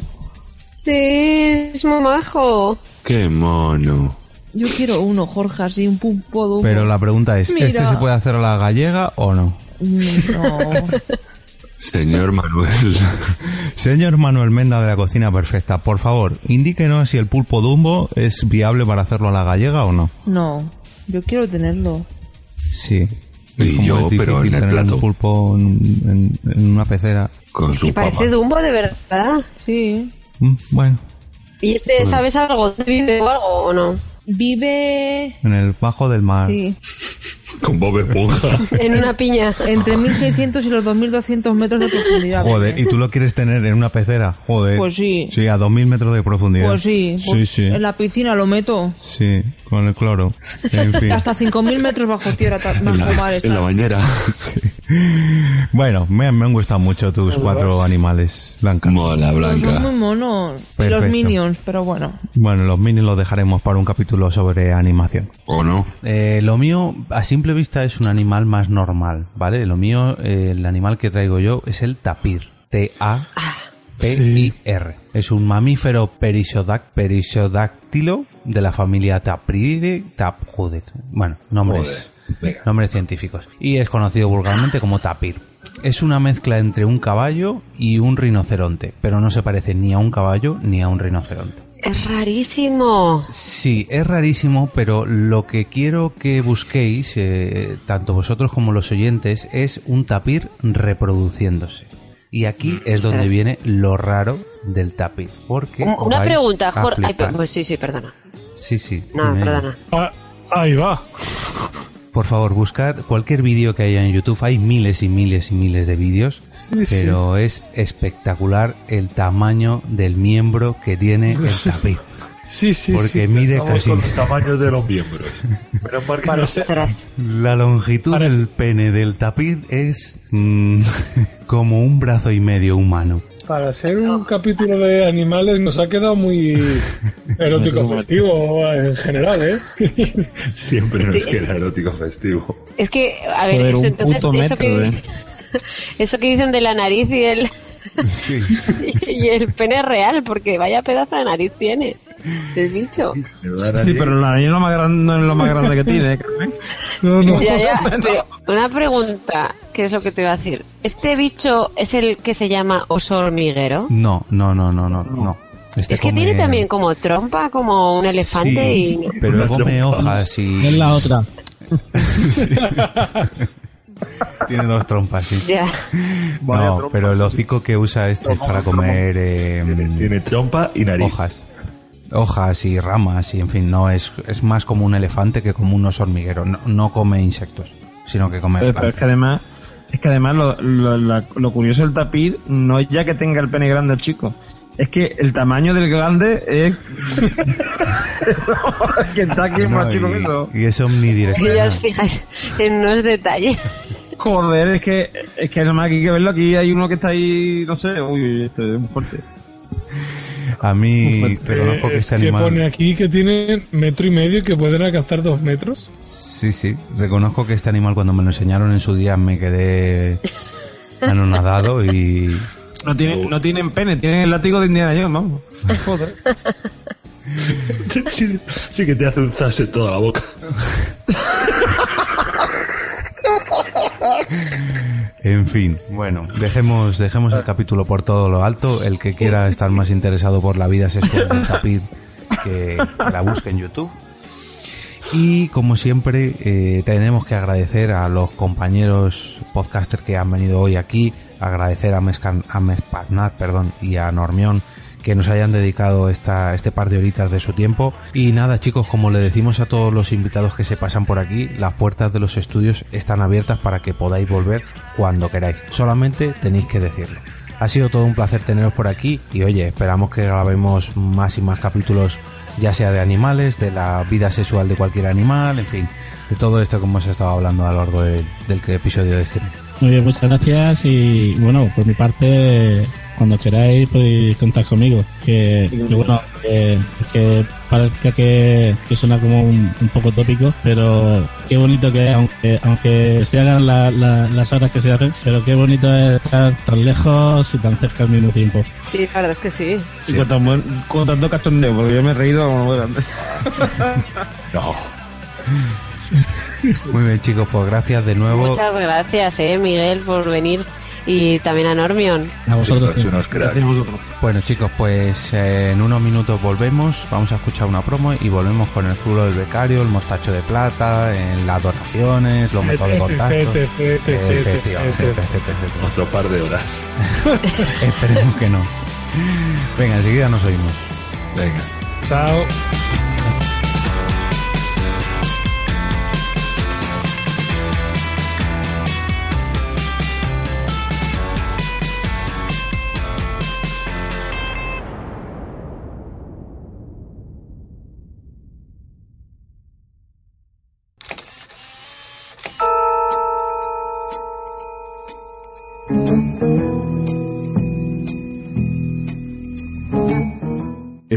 Es Amor Canino, un podcast de fidelidad a los perros presentado por Marta y Alberto porque amamos a los perros por encima de todas las cosas.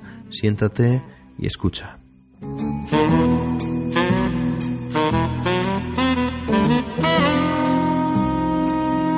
Estamos en iTunes y en Spreaker.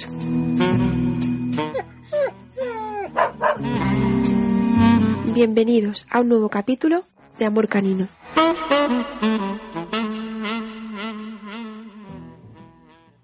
Mi amor canino anda perdido, buscando que alguien lo quiera adoptar. Quiere una dueña que sea buena y lo saque a pasear. Mi amor canino tanto ha sufrido por estas calles de la ciudad. Ya lo han pateado, está golpeado y no puede más.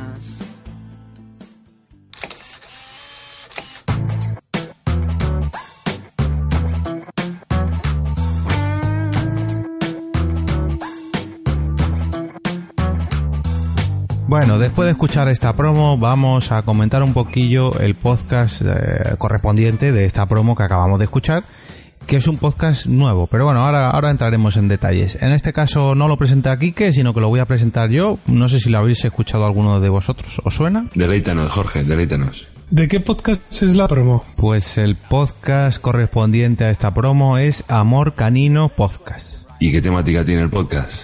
Pues eh, llamándose Amor Canino trata sobre gatos, no, trata sobre perros y el mundo canino en general. ¿Dónde podemos encontrarlo? Pues el podcast no tiene web concreta de momento, no sé si la querrán hacer o no. Y así, si lo queréis encontrar, podréis encontrar en, en Spreaker, en el usuario de Archine, eh, tiene ahí ese show, y en iTunes. ¿Duración aproximada del podcast? Son más o menos vienen durando porque solamente han publicado dos hasta la fecha. Creo que hoy, día 15, sale el tercero, pero no lo sé. no está muy claro. Eh, duran 30 minutos aproximadamente, media horita. ¿Qué periodicidad aproximada tiene este podcast? Pues sale, por lo que me han chivado, eh, cada día uno y cada día 15. Muy, muy, muy parecido a Porque Podcast. Se han copiado. Bueno, se han copiado y nos, nos van a doblar, como si mantienen esa periodicidad. Claro. Sí. Bueno, y cuéntanos quién, quiénes componen el podcast. Pues así los nombres eh, eh, de pila, por así decirlo, a lo mejor no suenan porque son Marta y Alberto. Pero, pero estos dos son bastante conocidos porque son conocidillos en el mundillo podcastero. Uno de ellos incluso ha grabado con nosotros hace muy poquito, que es el señor Archain. Y la otra señorita también es muy conocida porque es integrante de la cúpula de Asespod y es la señorita No Soy un Magel. Unos majetes los dos. Grandes majetes, sí, sí. sí. No había salido todavía, sí señor, grandes majetes. Hay, hay que invitar a Marta. Marta, a ver si te animas a pasarte por aquí. Eso, a ver si en un futuro episodio te pasas por aquí, Marta. ¿Por qué recomiendas este podcast? Te, pues lo recomiendo el podcast, la verdad, porque pese a que yo no tengo perro, mmm, sí que lo he tenido y me parece bastante interesante una temática que no, al menos yo no conocía en ningún otro podcast. Y yo creo que alguien que tenga perro o que esté pensando en tener perro le puede ayudar bastante. Y no sé, es un, un tema así muy fresquete, muy, pues eso, para darte una vuelta mientras paseas a tu perro. Muy bien. Que tiene nuestro self approval. Nuestro Hombre. sello de aprobación. Aguántalo. Eso, Aguántalo. eso no, no se duda, Blanca. Después de tener a estos dos integrantes, joder, eso no, no- eso no se pregunta. Que no lo he preguntado. Lo ha firmado. Lo ha firmado. Vale, vale, pues nada. Aprobado, aprobado por Blanca. Grande Blanca. Bueno, entonces lo, lo incluiré en mi podcatcher. Blanca sí lo approval. Joder, he abierto yo el Pocket Cash y hacía por lo menos 20 días que no lo actualizaba. To- Todos sabemos que la que manda en el tema podcast en casa es Blanca. Es Blanca. Sí, sí. Bueno, vamos con el zulo del becario que este mes viene calentito, calentito, calentito. Fer, a ver, abre la puerta, a ver qué nos encontramos. Venga, adelante chicos. El zulo del becario. Con el señor Fernández.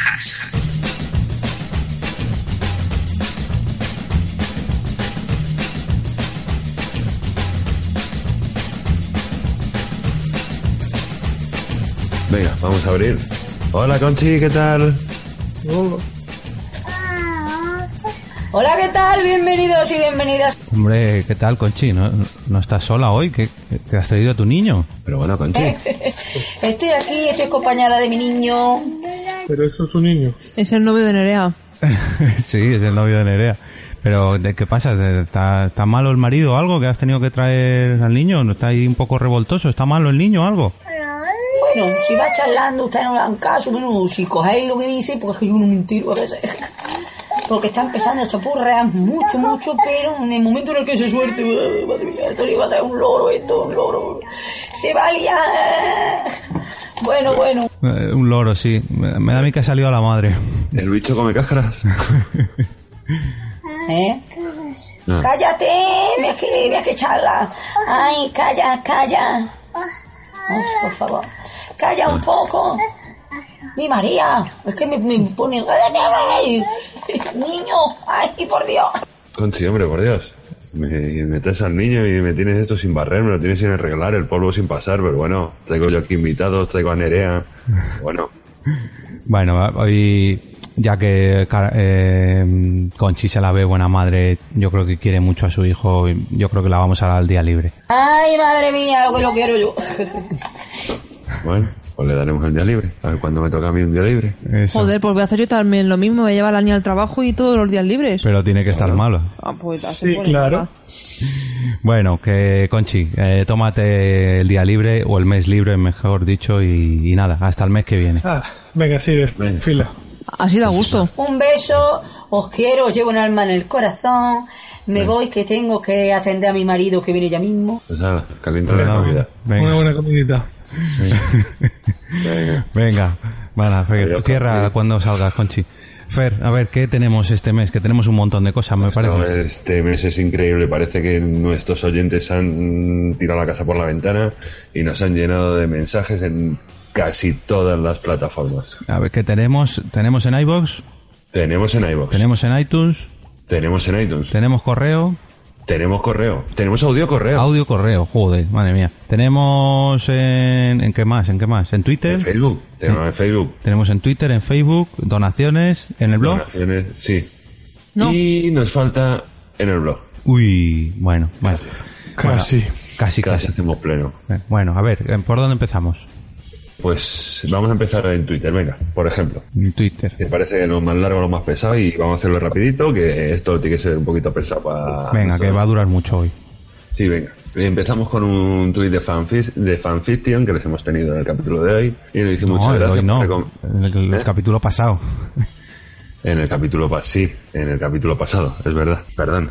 Ya estamos con los... No, es que esto viene ya del capítulo pasado con los saltos espaciotemporales. ¿Lo ves por lo que es el becario? Digo, Claro. Pero una cosa... una- Este mes no le tocaba a Carmen ser becaria. Yo no, sé, no digo nada, ¿eh? Pero bueno.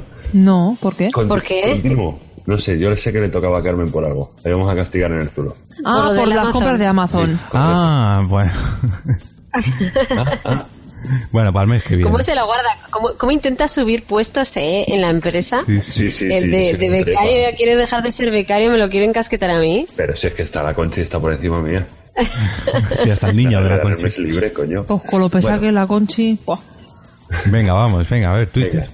Los chicos de fanfiction, muchas gracias por recomendarnos y sobre todo por invitarnos. Qué bien lo pasamos. Gracias a vosotros, chicos. Un abrazote. El amigo Chema Hoyos nos dice, menudo parecido nos- eh, me ha sacado Carmenia Moreno, jajaja.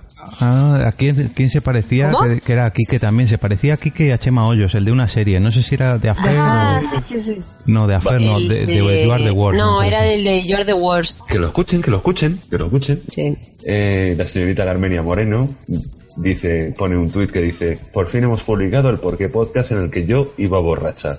Si queréis escucharlo, ya sabéis, a los reproductores. Hombre, yo diría que más que, pues si quieren oír la parte borracha de Carmen, yo creo que más bien en el vídeo de YouTube, porque en el capítulo no se notaba mucho. No, en el No, vídeo de de verdad. YouTube. Pasó el filtro anti-alcohol. Sí, antidoping. La señorita María Santonja nos dice, programazo y espectacular la aparición estelar de la señorita Carmen. Sí, sí. Ahí, ahí van dejando, van dejando. Eh, Jan Beder nos dice, ganas de escuchar el último ¿Por qué podcast? Con los grandes fanfiction. A ver si este fin de... Pues eh, sí, creo que sí que lo oyo. Luego de Jan Bedel tenemos luego noticias frescas. El señor Manuel Hidalgo nos dice, buena mañana para escuchar mi podcast mensual preferido. ¿Por qué podcast? Capítulo 25 y encima de series. Hombre, Es ya, un majete, Manuel. capítulo Sí, sí. preferido, ¿eh? Fija, no- no- creo que nunca nos habían dicho eso. nada más y nada menos. El señor Daniel Roca nos dice, pero bueno, en Por qué Podcast se apropian del Oh sí, nena, de cosas de Lin y de la búsqueda hot de Condenados Pod, sin dar reconocimiento. Y aquí tengo que decir que no, lo de la búsqueda hot no es de Condenados Pod, que es del señor Miguel Negrillo, que a su vez nos contestan los chicos de, de Teradictos y nos dicen, cierto, la búsqueda de hot es de Miguel N4. Un saludo. ¿De qué estáis hablando? No, enti- no entiendo nada. ¿no? entiendo nada. Tú ibas borracho y no te acuerdas. En cierto momento del capítulo con- de las series, Sí, cuando hablamos de creo, Vikings. sí, creo que fui yo que dije, oh sí, nena. Y eso lo deben decir en cosas de Lin. Y, Ah. y cuando estábamos hablando de alguna actriz, también dije que la buscáramos en Google eh, el nombre y seguido de Hot. Ah, Que eso lo vale. dice el señor Miguel Negrillo, que lo aprendí de él. Y el Osi Nena no es que lo digan en cosas de Lin, eso el Osi Nena viene de, no sé, de alguna serie o de cine o de algo. Pero bueno. Yo, a mí me suena con la voz de, de en Oh, plan, sí. ay, ¿cómo se llama? De Florentino Fernández. o De Robert. De Niro, ¿no? No, no, no, es de... ¿Cómo se llama? Joder, el del mojo. Ah, de Austin Powers. De Austin Power. Oh, sí. Ah, sí, sí. Sí, sí, sí, es de Austin Power, no es de cosas de Lin. Sí, sí, sí. Venga, comentarios. recordarlo. Bueno, continuamos, venga. El señor Daniel Roca nos dice que ya lo ha debido escuchar, le ha estado muy fresquito. El nuevo Porque Podcast con, fan, con fanfiction. Muy fresquito, muy fresquito. Gracias, Daniel. Eh, la señorita Boomsy Boom nos dice, disfrutando del último Por qué podcast y escuchando a la bien, eh, escuchando que la Bienpe prefiere ver un episodio de, de Dexter en mexicano a verlo en inglés. Pues sí, Sí, soy- sí, muy soy fuerte eso, ¿eh? Es muy pinche capítulo el de Dexter. Debería haber penas de cárcel para esos delitos. De nuevo el señor Jan Bedel nos dice, lo que me he podido reír en la sección de Conchi. Stop. Hombre, un saludito, un saludito. A ver si en el próximo vídeo que hagamos, en el próximo tráiler, le mandamos un saludito a Conchi, a ver si nos, a ver si se ha escuchado algún capítulo y se reconoce la voz. Sí, claro, ya para que venga todos los días, quita. O a lo mejor invitarla a un capítulo. Lo que se pasa es que yo no más sé, que una persiana. no sé si va a ser capaz de aguantar tantas horas con el niño. No sé, ya veremos con la Conchi, hay que estudiarla. Pero si es que es el novio de Nerea, el niño, o sea, que tiene que venir más. Se tienen que conocer y eso, intimar. Ya les hemos casado. Ya les hemos casado. Venga, más comentarios. Venga. Eh, de nuevo el señor Manuel Hidalgo nos dice, mira, aquí podéis, aquí podría haber otro capítulo de Por qué Podcast, titulado ¿Por qué tantos caraduras? Eh, esto no se ha... No sé, pero bueno, lo sa- eh, ya lo buscaré. Vino algo de un, un tuit mío o algo así, algo de político me parece, pero ya no, Hombre, no proba- recuerdo. Probablemente sí, de que de caraduras es de políticos, fijo. Venga, más. Vale, continuamos. El señor Borrachuzo, de Cebicis, en una de las pe- en una de las series de bibliotecario que comentas, aparece la chica de Castle haciendo de vampiro, muy divertida. Es una de las pelis del principio, sí. El señor, el señor Ignacio Pautaxi, un mes más, nos dice escuchando por qué podcast. Y pantallazo ahí del super taxi, escuchando Siempre, nuestro capítulo. siempre. Es un crack, es muy majete. Es un un fiel. majete. Gracias, Presi. Oye, ¿Qué? ¿por qué en vez de dar el mostacho de plata no damos el premio al majete del mes? Pero el mostacho de plata es un clásico ya, ya no podemos cambiarlo, ya no podemos Ah, el cambiarlo. mostacho es un rollo. Bueno, lo vamos a estudiar. Siempre se puede evolucionar. Claro, Claro. al majete del mes. Venga, dejaros de trastocar secciones. Más, venga. El, ami- el amigo Juchu. Podemos, podemos alternar. De, de, no podemos alternar. Claro. ¿Qué dice? ya Uchu? te digo, menuda trapa estabais por ahí, pero ha, pero ha quedado niquelado. Han salido frases gloriosas. Hablaba del capítulo de Con Confanfiction. fan, sí, sí. Ha triunfado, ha triunfado mucho. De momento es el tercer capítulo con más descarga de los 20, de los treinta y tantos que tenemos, así que ha triunfado. Sí. Es que estuvo muy gracioso, ¿eh? Sí. Sí. Hay que beber más. Sobre todo cuando había No saltos me en el acuerdo mucho, pero... Venga. Para, para cogernos a todos borrachos tenemos que hacer un directo. El señor Manuel Hidalgo, Manuel Hidalgo nos dice de nuevo, eh, yo ya sigo unas cuantas series desde que escuché este capítulo. De las 14 que recomendamos. Sí. Eh, el señor Ramper nos dice escuchando porque podcast, episodio 25, y luego nos vuelve a decir, muy bueno, la mayoría de las series que, recomendáis ya las sigo. Perfecto. El señor Portify, que yo creo que es la primera vez que nos escribe, nos dice, me acabo de poner al día en series con por qué podcast y fanfiction, pero a cambio ya no sé si es 2015, no sé si 2015 es el año que viene o este. Sí, la verdad es que nos liamos un poco con los saltos en el tiempo de... Sí, luego nos comenta también, le comentamos, eh, los chicos de fanfiction le comentan, creamos un bucle espacio-temporal en esto. Sí, hicimos un poquito, hablando de series precisamente de Doctor Who, fuimos un poquito los señores del tiempo en ese, en ese episodio. y a mí todavía me quedan secuelas. Más. Eh, la señorita Booms y Boom, eh, un capítulo más, un mes más, nos dice el próximo libro, un libro que tengo pendiente es Ready Player One. En cuanto termine mandaré la reseña prometida. Muchas gracias, Bumsy. Hay que recordar que si queréis... Ah, perdona, Kike. No, no, iba a decir que, que lea, que lea, que le va a gustar el libro y Sí, estamos además- deseosos de escuchar la reseña. También lo tiene pendiente Josh Green, que nos dijo que lo empezó a leer, pero luego no... Sí, se ha quedado un poco en el tintero. Bueno, lo que iba a decir que si alguien todavía no ha adquirido Ready Player One, le recordamos, así le insinuamos que puede comprarlo ya sea en, en digital o en papel a través de nuestro link de Amazon y que de, si se te lo vas a comprar te damos las gracias de antemano. Dios, metiendo cuñita ahí. Sí, sí, por segunda vez en este episodio, o por tercera o cuarta. Más, No sé. venga. Y lo que nos queda. El señor Micito. Ah, no, Minux 2.0. Le tengo aquí. Y nos dice, episodio 25, ¿por qué no debes perderte esta serie? Escuchado. y el bien, Minux, que bien. además pone un pantallazo de su reproductor también. Ah, sí, de, de su Pibel, me parece que era, de su reloj. Sí.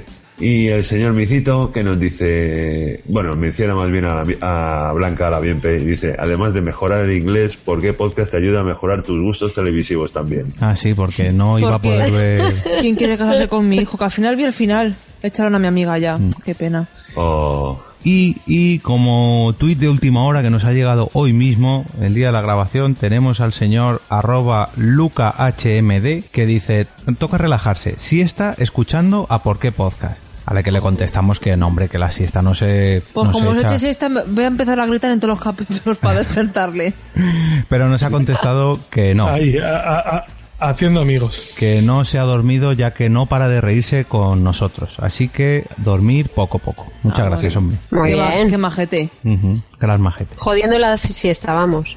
Venga, Oye, Fer. pero que, ta- que también se puede poner un capitulito para echarse un poquito a la siesta y le va durando pues todo el mes. Pero que se lo ponga, que se pare a los 10 minutos, no siendo que se duerma y se pasen las dos horas y pico. No, no, no, no. Eso de pues cacho los siesta. Venga, pasamos a otra plataforma, Fer. Venga, vamos a iVox. Evox. Eh, en el episodio 25 nos dice el señor Tudelis, chicas, chicos, lo poco gusta y lo mucho cansa. Dejad al pobre Jorge de decirle lo de igual que love, pero con una E en lugar de la L. ¡Bravo! ¡Bravo! Hola. Hola. Este Muchas Tudelis, gracias. ¿quién es? Esto lo ha escrito él. Esto lo ha escrito No, no, Sí, yo no. creo que sí, esto No, a ver, Hombre. Creo, creo, no lo sé porque tampoco no, yo no tengo mano en iBox, pero creo que Tudelis es el señor Jesús Tudela. No. Creo. Bueno, no yo, le- yo siempre llamo Tudelis a, Jesús- a Tudela. Es que me suena que puede ser él. Pero bueno, sea o no Jesús Tudela, hay que hacerle caso y por favor, a partir de ahora, respeto aquí al presentador. Bueno, Vale. pues en vez de decirte como love, te podemos de decir acuerdo, como, De acuerdo, no, chicos. como lo del aceite ese. ¿Cómo se decía el Como aceite? AOVE. AOVE, que es el aceite de oliva. Manuel Mendaña. Aceite de oliva virgen extra. Vamos a respetar al conductor del podcast. Sí. Al host. Eso. Venga. Vamos a cambiar de plataforma. Vamos a iTunes. iTunes. iTunes, vamos a la manzana A ver si mordida. conseguimos el primer puesto nuevo y destacado que ya tenemos gracias a la Bienpe super imagen de 1400 por 1400 como recomiendan en sueldo 3.0. Venga, Si no lo habéis escuchado, tenéis que escucharlo. en la Sunecracia. Grande. Porque habláis en mexicano. No sé. ¿Por qué, por qué tenéis que monetizar vuestro podcast? Venga, a ver, ¿qué nos han escrito? ponemos- Venga, el señor... el Vamos señor- a cambiar el, el podcast de hoy. El, el título va a ser ¿Por qué hablamos en mexicano? Oye, por dentro de poco va a ser el intercambio otra vez ese de podcast. Venga, que te lías, Blanca. Venga, Fer, que sí, ¿qué, qué nos han puesto Ah, en me lío yo. Venga, nos pone cinco estrellas el señor Archain y, lo, y titula la reseña Porque os lo merecéis. Así, pim, Qué grande. pam. Qué grande. Qué dice, enhorabuena por vuestra tra- trayectoria y contenido. Seguir sorprendiendo al oyente es un reto de perseverancia. Espero que la tengáis mucho tiempo. Enhorabuena. Eh, la siguiente reseña, también con cinco estrellas, y la titula Porque sí. Es del señor SRSG. SRSG. Señor SRSG, manifiéstese y díganos quién es. Igual es Vale. SR Solís. No Señor. SG. Pues nada. Señor SG, puede ser. Señor SG. Ser- Bueno. Sergio. Señor Sergio. Igual es SR Solís. Solís Garcius. ¿Por qué? Porque sí. Porque Por podcast. Bueno, que vamos a lo que vamos. Y nos dice, porque se lo pasan bien grabando y te lo hacen pasar bien. Porque son capaces de hacer un programa coral desenfadado y divertido. Porque quiero y porque se merecen esas cinco estrellas. ¡Ole! Ole. Muy bien. Ole, ahí, bien, mi señor. chaval. Muy bien, muy bien. ¡Qué grande! ¡Cómo me gusta! Y vamos Oye, a aprovechando que no está Jorge, podíamos... Sí, es, Ser- es Sergio. Es SR Solís. SR, Sergio SR Solís. Sí. Bien, señor Sergio SR Solís. Oye, mira, aprovechando que no está Jorge, el capítulo que viene lo podíamos llevar nosotros, y así Jorge descansa. Venga, eso, eso está hecho. Pero que lo edite. Eso, yo no sé editar, así que... bueno, ¿y qué más reseñas tenemos, Fer? Venga, eh, pasar. Es que tengo que tiene que estar Jorge aquí también. Bueno, vamos con, un- con la reseña de Facebook, una reseña muy especial que tenemos del señor Óscar Hernández Rodríguez. ¿Ese es el autobusero? Ese es el autobusero. Mm. Ah, ¿es autobusero? Sí. ¿De dónde? Eh, va por Pinto, me parece. Sí, ¿No era Leganés por ahí o...? de Lega, Pinto, no sé, pues anda por allí, por esa zona. Óscar, perdón. Lo siento, Oski. Para que veas lo que te escucha Oscar, ¿eh? Sí. Bueno, no, eh, creo que no está bonito decir autobusero, habrá que decir conductor de autobús, ¿no? Eh, sí, sí. Ah, bueno, pues el conductor de autobús.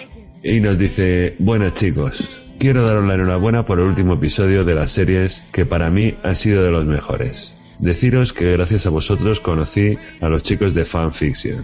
que gracias a ellos conocí a los condenados. Y gracias a los condenados me enganché a Carmen y Andalas. Vamos. que- Oye, que esto tiene, me tiene que poner con musiquita tierna, que esto no puede haber risas. Joder, Perdón, perdón. Es- Perdona, eh, continúa. muy mal. Repite, repite. No, no.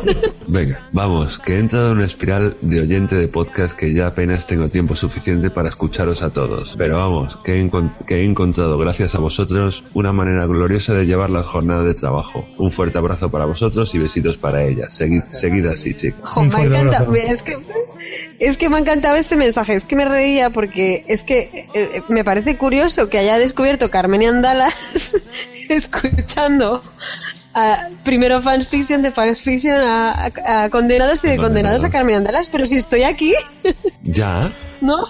¿No os parece gracioso? Carmen, ¿por qué podcast? ¿Será que no te ¿Cómo? publicitas, Carmen? Pues es que es eso, que se ha ido por un camino muy largo, se me tiene aquí.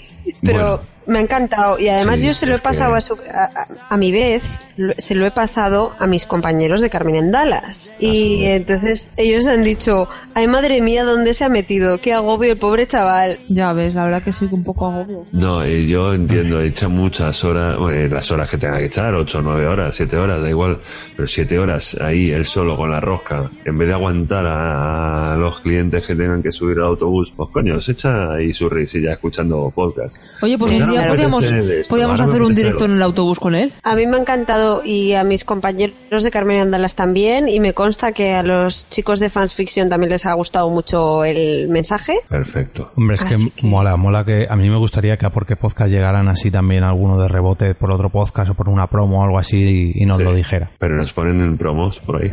Sí, sí, sí, yo nos he escuchado bastantes veces. A ver si lanzamos la promo nueva, que solamente la lanzamos por el promo podcast y no la hemos lanzado nosotros. Ah, muy bien. mal, muy mal. Bueno, que a lo que íbamos, que hay una segunda parte de este mensaje que nos dice también el señor Oscar. Gracias a vosotros. La culpa es de vuestro becario, el que se pensaba que no engancharía a nadie compartiendo sus aficiones por Facebook, y conmigo lo ha hecho. Oh, Oye, pues mira, ya tenemos más gente para las JPOZ y para cuando montemos cositas aquí en Madrid. pues sí. Sí, con- tener en cuenta que se, sí se va a venir. Hombre, pues eh, nada, nada, hay que ponerse a montarlo. A ver si surge. Eh, a ver, a ver. Ah, tenemos otra reseña en Facebook, otro, sí, de la Asociación de Vecinos Constelaciones de Móstoles. Ah, hombre, sí, esto nos suena a Blanca y a mí. Este, esto te lo dejo a ti, Jorge. Ah, pero que nos han escrito en el Facebook. Sí, lo que pasa es que me han escrito a mí directamente a modo de sorpresa porque nos hemos agregado tanto Blanca como yo a esta asociación de vecinos que lo hacen a través de Facebook y un día recibí un privado con- en donde me pusieron, hombre, EOB, qué sorpresa, tú por aquí, si yo escucho porque podcast y eh, imagino que es el presidente de esta asociación pero me pidió que por favor mantuviese su anonimato, así que nada. ¿Quién es? ¿Quién es? ¿Quién es? Dilo, dilo, dilo. No, ¿quién no lo puedo decir, sé que nos escucha.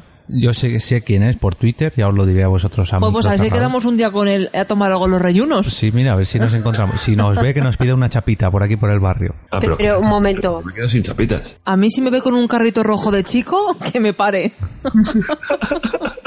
Yo, eh, esperamos que se me ha cortado y no he oído nada. ¿Qué- de, qué- ¿De quién estáis hablando? ¿De un famoso? Sí, bueno. Sí, en su barrio es famoso. Que la asociación de vecinos de nuestro barrio, Carmen, de nuestro nuevo barrio, me escribió a mí por privado diciendo que nos escuchaba, que, que era una sorpresa tenerlo por allí. Pero, pero que no puedo decir quién es porque me dijo que mantuviera su anonimato. Me lo dijo desde la asociación de vecinos así en general.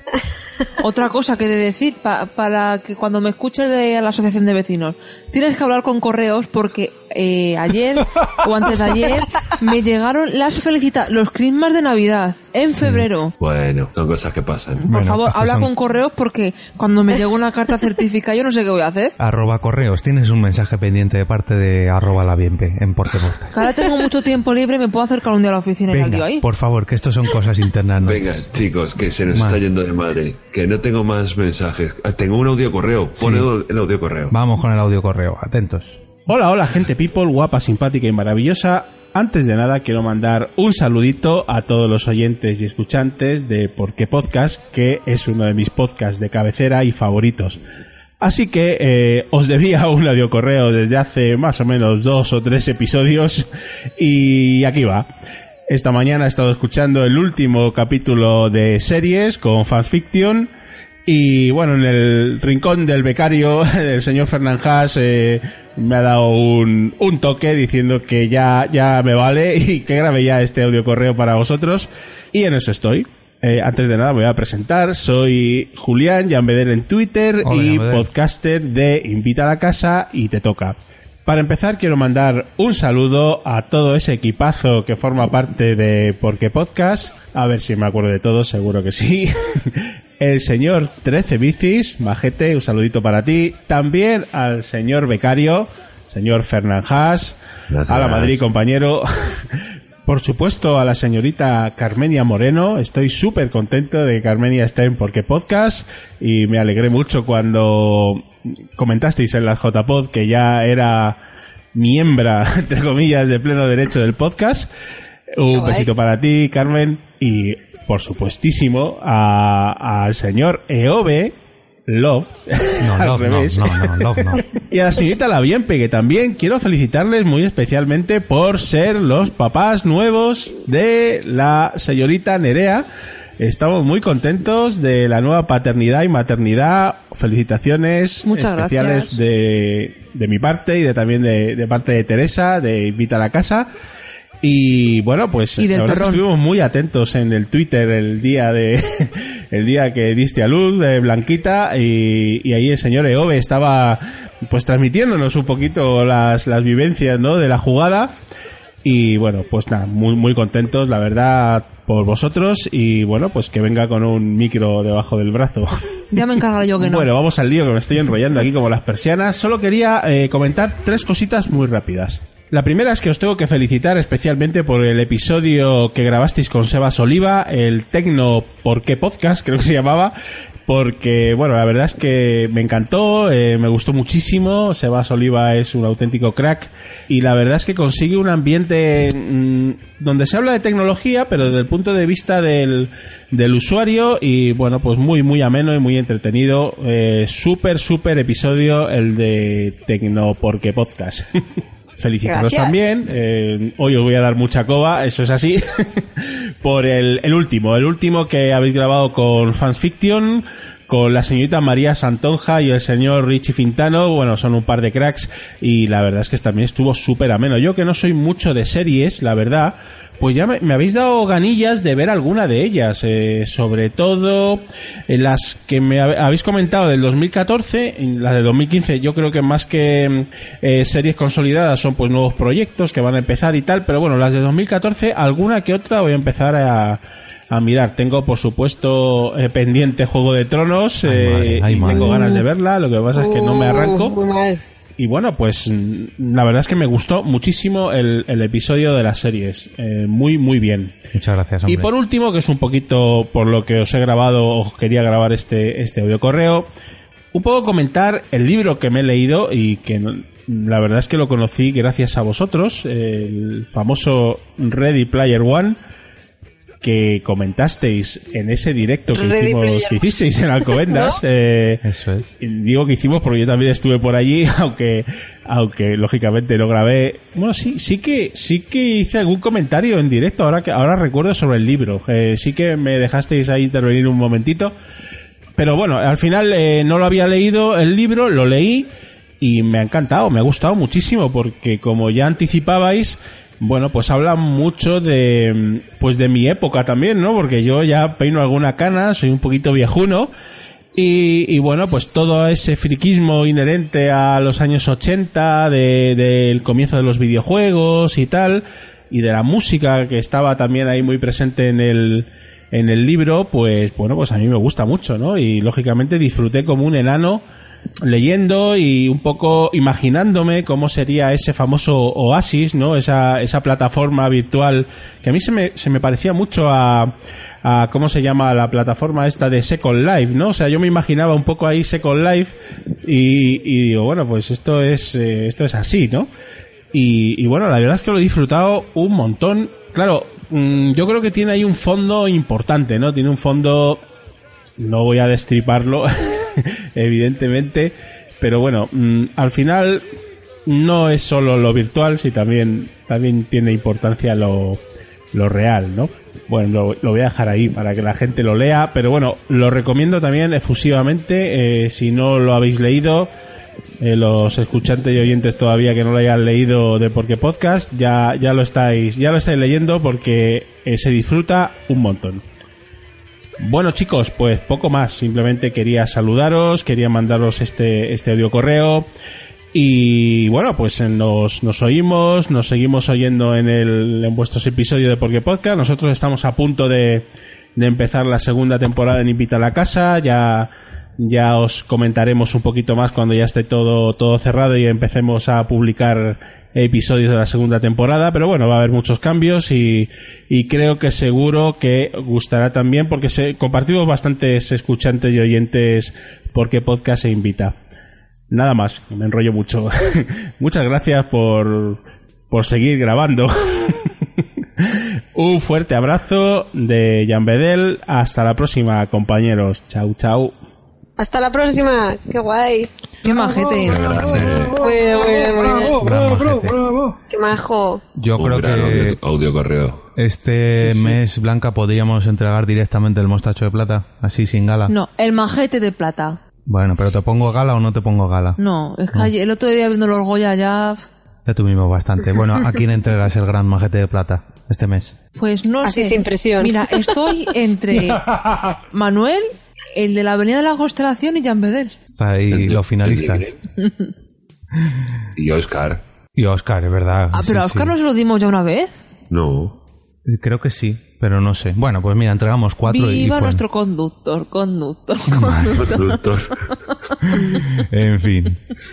Bueno, que muchas gracias a todos. Este mes no vamos a hacer gala porque tenemos aquí a la niña que se nos va a despertar. No, pero- y aparte que el capítulo va a durar mucho. Exacto, también. Y si queréis seguir el, el parto, tenéis que seguir el hashtag Nerea is coming. Bueno, eso ya hace un mes. A lo mejor ya no sale nada en ese. No, sí que sale. Sí, Ah, bueno. Bueno, venga, rápidamente. Hago un repaso a las donaciones que hemos recibido este mes. Tenemos, no hay más cosas, ¿no, Fer, del Zulo? No, no, no, No, hasta vale. aquí el Zulo por este mes. Perfecto. Pues este mes hemos recibido donaciones de Sergio R. Solís, arroba S-R Solís. Que es el que ha, ha escrito en iTunes, el de antes. Ah, sí, ¿verdad? Cierto. Y del señor, uno de nuestros en el tema podcastero, Gran Chema Hoyos, arroba Chema-Hoyos.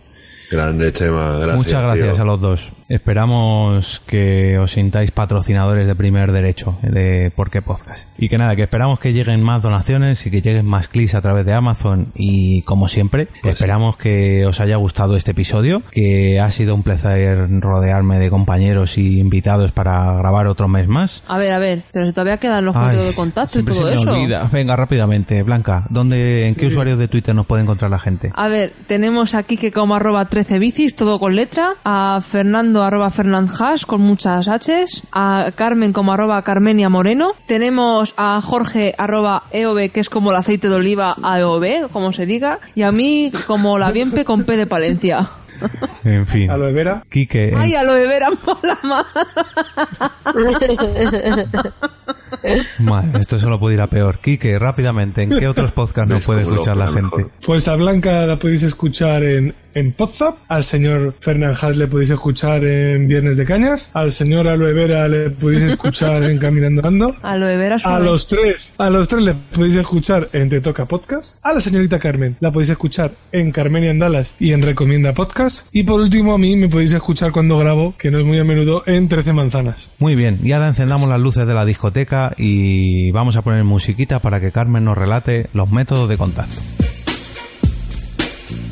Tenemos muchos métodos de contacto. Nuestro blog es porquepodcast.com. porquepodcast.com. Nuestro Twitter, arroba porquepodcast. Facebook, Porque Podcast. En iTunes, arroba Porque Podcast Podcast Podéis buscarnos en Google Plus como Porque Podcast o también suscribiros a vuestro canal de YouTube, porquepodcast.com. Podéis mandarnos audio correos o incluso vuestros propios porqués a porquepodcast.gmail.com porquepodcast.gmail.com Podéis suscribiros a través de iVoox en http dos puntos barra barra porquepodcast.ivox.com porquepodcast.ivox.com en iTunes donde nos podréis dejar una reseña o votarnos con cinco estrellas. También andamos por Radio Pod Castellano, donde podéis escuchar nuestros episodios sin descargarlos. En iTunes, porquepodcast.com, Radio Pod Castellano. Por último, también podéis visitar nuestro Tumblr a través de porquepodcast.tumblr.com. Y en este Tumblr subimos contenido relacionado con el capítulo del mes. Cada día uno hacemos un cambio radical en las notas del Tumblr. porquepodcast.tumblr.com. O sea que básicamente busca Porque Podcast y nos encontrarás en 20.000 métodos de contactos diferentes.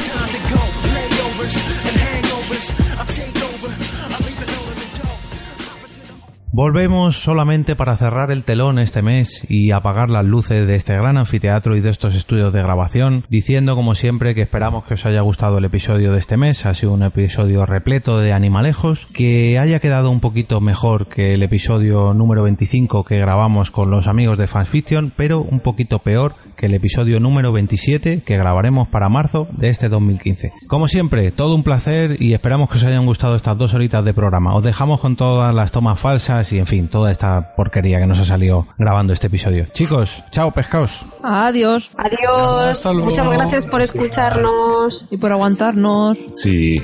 Y escribirnos y donar y comprar cosas en Amazon. Gracias por todo. De todo un poco.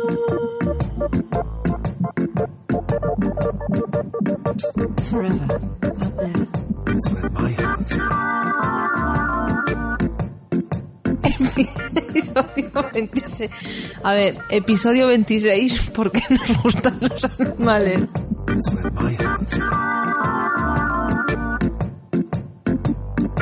Claro, la luz de la campana. Pa- Si te pones así un poco detrás pareces Cristo.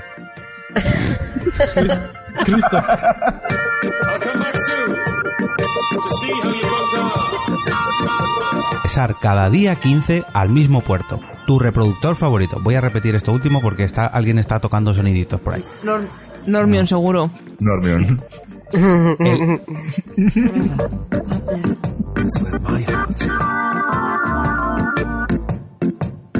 Es un trozo de esponja del Mercadona.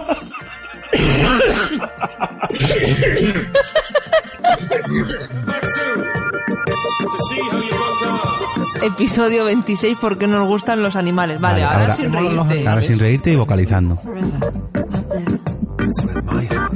¿Qué duración aproximada tienes el... Vale. Que me he atrapado. ¿Qué Toma duración aproximada tiene este podcast? Pues...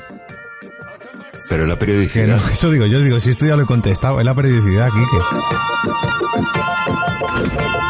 El de los golpes en el micro es Normion, no soy yo. Sí, ahora ha sido Normion. Estaba conmigo? moviendo el cable.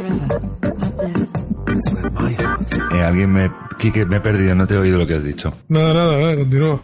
Ah, vale. Y que no toques el micro. Perdón. Pero luego palos a Fer.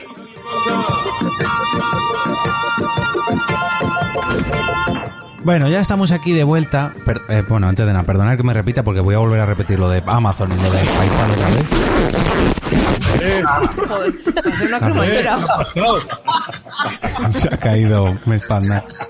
No. No, que Carmen ha metido esto y mi espalda se ha ¿Qué caído. habéis hecho? El último bloque de este cap... Papa, que hablas mucho.